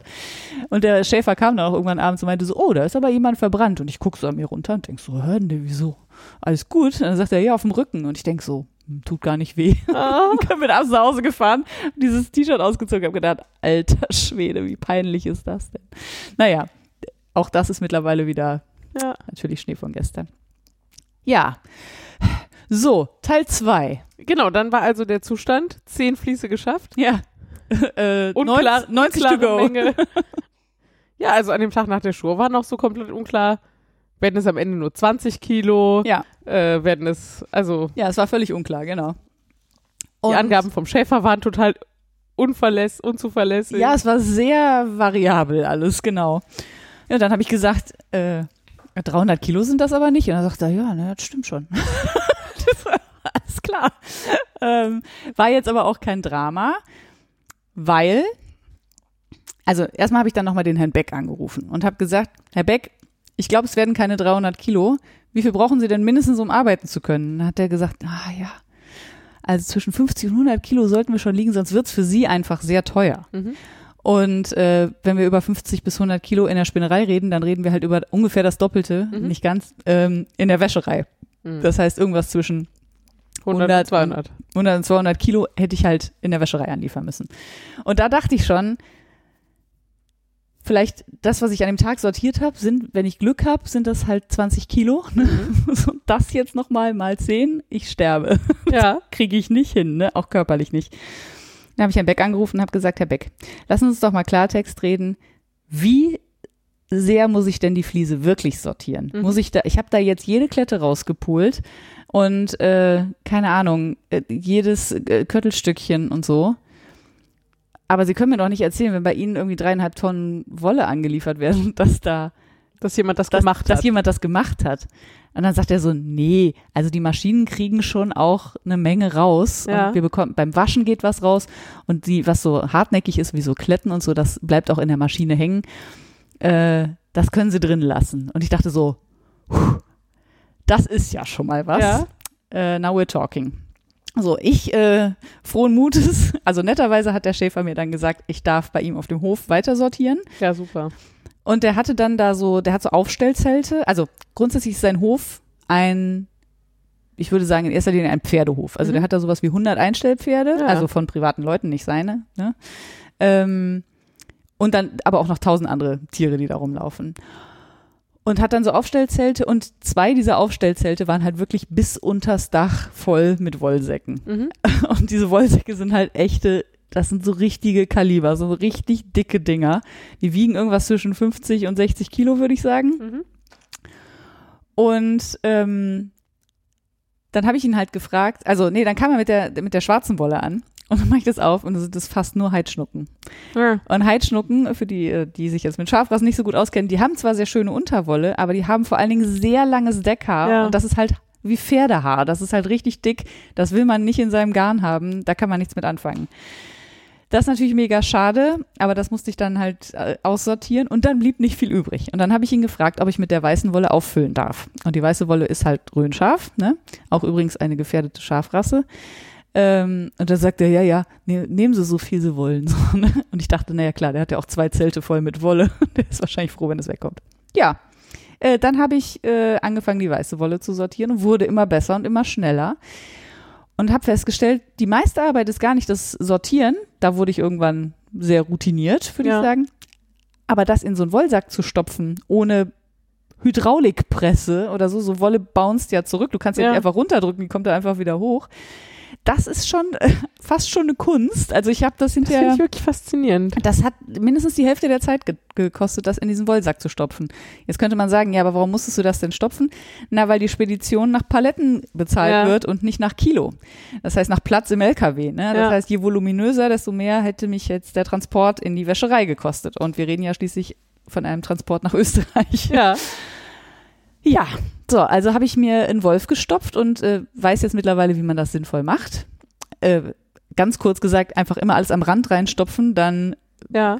kom komprimiert sich das quasi in der Mitte. Ja. Ähm, das ist aber für die Hände auch nicht so richtig geil, weil diese Ja. Säcke sehr grob sind. Wenn man dann immer mit den Knöcheln immer an der Ah. gleichen Stelle sind die Knöchel abends auch auf. Ja. So, und ich habe mir bin natürlich nicht schlau genug gewesen, mir Handschuhe zu kaufen. Also am Ende schon, aber am Anfang nicht. Äh, ja, dann habe ich da äh, mich in diesem Zelt, konnte ich mich da in diesem Zelt hinstellen mit meinem oder auch vor das Zelt, je nach Wetter, mit meinem Sortiertisch. Ja. Ja, man kann halt sich natürlich nicht auf den Pferdehof stellen und da Rohwolle sortieren, ohne dass man alle fünf Minuten angequatscht wird, Ah, was ja. man denn da macht. Also wenn man nicht so kontaktfreudig ist, ist das keine gute Idee, dann Ja. sollte man sich woanders äh, platzieren. Ich bin aber recht kontaktfreudig und erzähle natürlich auch gerne, was ich da mache. Ja. Und es waren alle wirklich völlig fasziniert und haben auch tausend Fragen gestellt. Ach, cool. Es war richtig cool. Also sie waren wirklich alle sehr interessiert. Und äh, mein Highlight war eigentlich äh, zwei Sachen. Ein ganz junges Mädchen, die war, sie hat mir gesagt, wie alt sie ist, ich glaube sieben. Die hat auch total viel gefragt. Die ging überhaupt Cool. nicht mehr weg. Ja, Tisch, so hat cool. es direkt angefasst und so und äh, naja. Und eine ältere Dame, ich würde schätzen so um die 80, die mit ihrer Tochter, glaube ich, da war. Und äh, die war auch ganz begeistert und fragt, ja, was machen Sie dann daraus? Und ich gesagt, naja, der Plan ist schon Strickgarn. Das ist ja toll. Das finde ich ja, da- das ist aber schön, dass das heutzutage noch jemand macht. Und ich dachte so, ja, so hatte ich mir das auch gedacht, so, ne? Mhm. Also das ist schon schöne Ressourcennutzung. Ähm, ja, also wie gesagt, ich hatte durchaus viel Gesprächspartner. Das hat es sehr kurzweilig gemacht und trotzdem natürlich sehr anstrengend. Und dann bin ich immer so, immer wenn ich Zeit hatte, also so mindestens einen halben Tag hingefahren, weil sonst lohnt sich das nicht Mhm. mit Aufbauen, Abbauen und sauber machen und so. Ähm, und es ist da auch einfach super idyllisch. Also dieser Hof ist wirklich ein Fest für Tierliebhaber. Ähm, es war so, dass ich hier morgens, weil es auch morgens so hell war, äh, so früh hell war, bin ich um 6 Uhr wach geworden, dann stand ich da um 8 Uhr am Sa- Sortiertisch. Und dann kommt man, kommt man auf den Hof und dann kommen einem die Gänseküken entgegen. Und auf der Wir, wir äh, auf der Wir, auf der Wiese wiehert ein Fohlen Mhm. und überall laufen Lämmer und Babyziegen rum. Also es ist wirklich, da lässt es sich wirklich sehr gut aushalten. Es ist wirklich sehr hübsch da. Und dann halt ganz viele nette Leute und so. Also es fiel mir nicht schwer, dahin zu fahren, wollte ich damit Sehr sagen. gut. Lustig auch, jeden Tag äh, war der Hufschmied da, wenn ich da war. Ja. Und jedes Mal ein anderer. Also ja, bei 100 Pferden. Ah, Und die Besitzer haben ja dann so ihre eigenen Schmiede. die quasi. Schmiede ihrer Wahl, genau. Ja. Und jeden Tag war quasi ein anderer da. Und äh, für mich war das so ein bisschen äh, Throwback, weil ich ja Mhm. mal ein paar Monate beim Schmied gearbeitet habe. Und der Geruch direkt wieder, also es war total super. Also richtige Reise in die Vergangenheit. Sehr gut. Mega gut. Äh, und du hast jetzt am Ende, also du warst, wie lange hast du jetzt so gebraucht für ein Fließ am Ende? Tatsächlich sowas wie 15 Minuten, würde ich sagen. Okay, pro Fließ. Ja. Ist ja immer noch viel. Also, Also ich habe am Tag sowas wie 30 Fliese geschafft und habe dann so sechs Stunden gearbeitet etwa. Mhm. Also das war, ähm, also plus Pause, Mhm. ne? Also nicht sechs Stunden durch, weil das ja. habe ich nicht hingekriegt. Ähm, aber das sind dann, naja, das wären dann im Endeffekt wären das dann drei Tage, wenn ich wirklich 100 Fliese gehabt hätte. ja. ähm, Und war das jetzt am Ende so, dass du gesagt hast, wenn alle anderen Sachen jetzt stimmen, würdest du es nochmal machen? Oder bist, hast du es nur gemacht, weil die Wolle da war und du musstest da jetzt irgendwie durch? nee, ich würde es auf jeden Fall nochmal machen. Also Okay. ich bin jetzt, ich weiß ja jetzt. Also auch ergonomisch und so, das meine ich. Ja, gerade. ja, nee, total. Ich war, also am Ende war ich richtig fit auch. Cool. Sagen. Also das hat mich durchaus äh, kräftiger gemacht, vor allem mein Rücken. Ja. Man muss dazu, äh, fairerweise muss ich sagen, ich hatte zwischendurch eine Rippenblockade, ja. weil so 50 Kilo rechts hochheben und links wieder absetzen ist so das Schlimmste, was man seiner Wirbelsäule Mhm. antun kann, vor allem wenn man keine Rückenmuskeln hat. Vor allem immer gleich, ne? Vor allen Dingen, ja, äh, das geht, also so oft habe ich die ja nicht. Ah, okay. Ne? Aber ich habe mir da irgendwann mal so eine, aber das hat meine Physiotherapeutin innerhalb von 20 Minuten in den Griff bekommen, alles war Sehr gut. gut. Äh, aber das hat richtig Rückmuskeln gegeben und wenn du den ganzen Tag über so einen Tisch gebeugt stehst, Ja. ist das natürlich recht anstrengend. Äh, gute Schuhe mit einer guten Polsterung. Ich habe Laufschuhe getragen Ja. beim Sortieren. Das war auf jeden Fall sinnvoll. Das würde ich auch äh, wieder so machen. Und diesen Marktstand irgendwie aufzubocken, wäre nicht irgendwie sinnvoll gewesen? ja, man könnte den ein bisschen höher machen. Mein Problem war aber eher, dass ich zu faul war, immer um den rumzulaufen. Ah. Und deswegen hilft mir das nichts, weil ich würde eh trotzdem drüber, Ah, okay. drüber greifen. Äh, das war einfach ein bisschen Dummheit von mir. Mhm. Aber so richtig schlecht für den Rücken ist es ja nicht, wenn man sich über den Tisch beugt. Nur wenn man halt keine Rückenmuskeln hat, ist das nicht so geil. Deswegen würde ich nächstes Mal vorher wahrscheinlich ein bisschen Rückentraining machen. Ah ja, okay. Das ist ja Ja. mal eine Ansage. Und ich würde das nochmal machen und ich würde ja auch eigentlich gerne die Menge erhöhen. Ach so, vielleicht äh, kurz. Es sind am Schluss nicht 300 Kilo Rohwolle geworden, sondern sortierte 250 Kilo. Geschätzt. Ich habe einen Sack gewogen und habe den Rest dann mit ähnlich viel voll gemacht. Äh, ich bin noch gespannt, was die Wäscherei mir sagt, Mhm. wie viele Kilos tatsächlich sind. Ja. Ähm, und ich, wie gesagt, ich würde es gerne hochziehen, aber äh, es muss ja auch hinterher jemand haben wollen und so. Wir ja, das meine ich eben mit, also wenn die, die Ja. Rahmen alle stimmen und so, aber äh, jetzt so vom Krafttakt, er würdest du es nochmal machen. Ja, vom Kraftakt her würde ich es auf jeden Fall nochmal machen. Es war auch mega erfüllend. Ich habe mich auch konnte schlafen wie ein Baby. Ich war die ganze Zeit draußen. Das Wetter war einigermaßen gut. Zwischendurch hat es mal ein bisschen geregnet, aber jetzt nicht dramatisch. Ja. Ich war den ganzen Tag mit Tieren zusammen. Also ich habe immer ein Pferd neben mir stehen gehabt. Also wenn man keine Pferde mag, ist man da jetzt nicht so wahnsinnig gut aufgehoben. Aber ich liebe Pferde. Und äh, keine Ahnung. Äh, Wie gesagt, andauernd steht da ein Schaf und macht hier Qualitätskontrolle und schnuppert dann an deinen Säcken rum und so. Ja, Es war schon wirklich super. Das würde ich sofort wieder machen. okay, gut. Ich würde nur nächstes Mal nicht bei der Schur dabei sein, glaube ich, weil das kann, hätte ich mir sparen können. Also, ich habe die beiden Jungs kennengelernt, das war ganz wollte gesagt, nett. vielleicht Ne? fährst du da auf einen Kaffee vorbei. Ja, dafür hat sich's gelohnt, aber ähm, die haben übrigens am nächsten Tag dann nochmal 500 Schafe geschoren. Ne? Mhm. Also ich weiß nicht, wie die das machen, aber das ist nämlich wirklich anstrengend, hier so ein 100 Kilo Schaf dann Ja. auf den Arsch zu setzen und so. Ähm, ja, äh, jetzt ist die Wolle unterwegs. Ich bin sehr neugierig. Ich werde berichten natürlich. Ihr werdet diese Wolle natürlich käuflich erwerben können. Ich kann euch aber noch nicht sagen, wann und wie und so. Ich muss mir die Wolle natürlich auch angucken, ähm, ob die auch so geworden ist, wie ich mir das vorstelle. Ähm, Zurzeit äh, wartest du auf Meldungen aus der Wäscherei und redest mit der Spinnerei über Proben, richtig? Das sind die beiden Genau. Dinge, die gerade passieren. das ist der aktuelle Stand. Ich werde morgen mit dem Herrn Beck wieder telefonieren, da freue ich mich schon drauf. Und dann werden wir darüber reden, wie diese Wolle versponnen wird, also und verzwirnt wird und Ja. so, ne? Also Streichgarn oder Kammgarn oder zweifach, dreifach und so weiter. Ich glaube, da habe ich mich aber schon entschieden. Ja, und dann harre ich der Wolle, die da kommt. Und weißt du, also wenn ich das richtig verstanden habe, war ja Teil des Deals auch, dass die dich da zwischenschieben, wo sie Zeit im Jahr haben, weil eigentlich haben die ja gerade alle keine Zeit, richtig? Genau. Wobei äh, ich das Gefühl habe, dass ähm, wenn die sagen, sie haben keine Zeit, dann meinen die nicht, wir haben in den nächsten sechs Wochen keine Zeit, sondern wir haben in den nächsten drei Tagen keine Zeit. Ich hatte irgendwie Ah. jetzt das Gefühl, also ich, äh, keine Ahnung, ich habe allen gesagt, es eilt nicht. Ja. Es reicht mir, wenn es bis zur nächsten Schuhe fertig ist, Ja, ja. sozusagen. Und dann haben alle gesagt, ja, dann ist es kein Problem. Und ich habe das Gefühl, dass viele, die da ihre Wolle hinliefern, dann erwarten, dass die in der Woche fertig ist und dann weiterverarbeitet Okay. werden kann. Und dass sie das nicht zusichern können, ist ja irgendwie klar. Also Mhm. mir schon mal gar nicht. Deswegen weiß ich jetzt, ich weiß nicht, wie lange es dauert. Okay. Ich habe keine Ahnung. Es kann jetzt sechs Wochen dauern, es kann zwei Wochen dauern, es kann zwei Monate dauern, ich weiß Ja. es nicht. Aber ich werde es erfahren. Ja, ja, ja. Früher oder später werde ich es erfahren.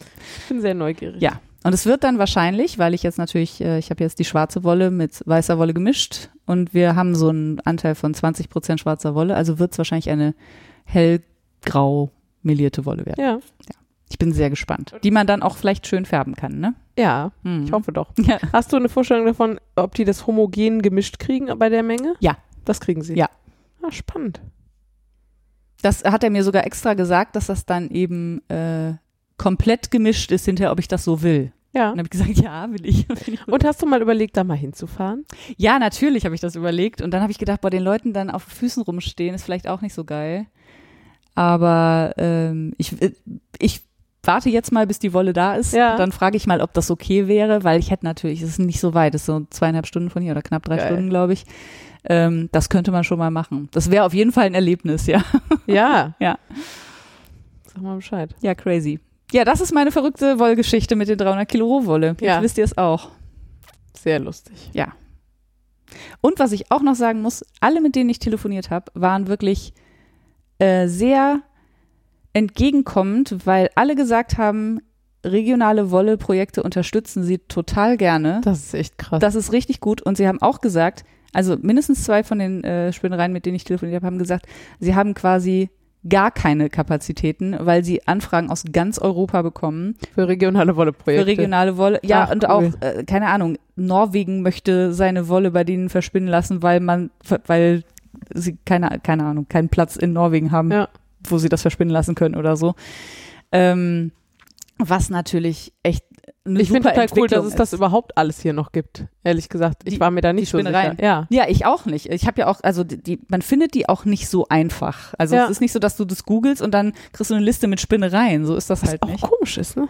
Ja, ich äh, fand das auch ein bisschen komisch, aber es, also jetzt im Nachhinein würde ich die wiederfinden, Ja. weil ich halt weiß, wonach ich gucken muss und so.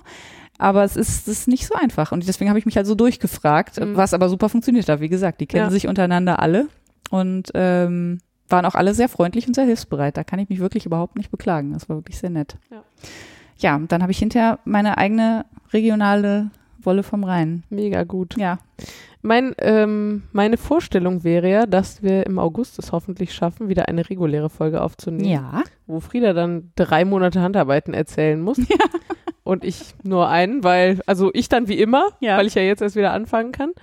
Ähm, Vielleicht lasse ich die uninteressanten Sachen einfach weg. aber ja, das kannst du bestimmt überlegen. Und was ich, glaube ich, auch ganz spannend fände, wären wir dieses Projekt noch ein bisschen begleiten. Also vielleicht habt ihr ja Lust, wenn ihr Fragen habt. Ja, Zu Friedas Gottes Projekt. Willen. Alle Fragen immer her damit. Also sonst ich beantworten beantworte wir auch alles. gerne bei Instagram und Revelry alles und so, aber vielleicht sammeln wir die Fragen auch mal, um sie dann im Podcast zu be beantworten. Ja, Könnte ich mir vorstellen, dass wir irgendwie ein Friedas beklopptes Rowoll-Projekt-Segment machen, äh, wo wir immer den, einfach nur den neuesten Stand kriegen und vielleicht, wenn ihr noch Fragen Könnte die habt. Wolle auch heißen, finde ich. ja, ja. Ja, also wie gesagt, wenn ihr Fragen habt, äh, wenn ich irgendwas äh, unlogisch oder inkonsistent erzählt habe vor lauter Begeisterung, dann äh, immer her damit und dann können wir das beim nächsten Mal beantworten. Vielleicht weiß ich ja beim nächsten Mal auch schon mehr. Ja. Das wäre was. Verrückt. mega gute Geschichte, finde ich. Ja, dann, Ähm, haben wir noch irgendwas? Ich, pff, wo man uns findet höchstens noch. Ja. Ich bin überfordert. Soll ich? ja, bitte. Gut. Völlig. Entschuldigung. Völlig aus dem Konzept hier. Ja. Äh, wo ihr uns findet. Wäre, also wenn ihr Fragen habt, zum Beispiel zu Friedas beklopptem Rohwoll-Projekt oder zu irgendwas anderem oder so, oder einfach euch sonst mal melden wollt, könnt ihr das tun in der Podcasting auf Deutsch-Gruppe auf Ravelry unter www.wollkanal.de. Ihr findet uns auf iTunes. Äh, ihr findet uns als @wollkanal auf Twitter und auf Instagram. Ihr findet die Frieda Als Craftraum auf Ravelry und auf Instagram. und ihr findet mich als Filane auf Ravelry und als Laura Geisen auf Twitter. Ja. Und in diesem Sinne Bis auf hoffen wir, dass die nächste Folge planmäßig stattfinden kann und Das wünschen euch bis dahin einen sehr schönen Sommer. Genau. Bis dann. Tschüss. Tschüss.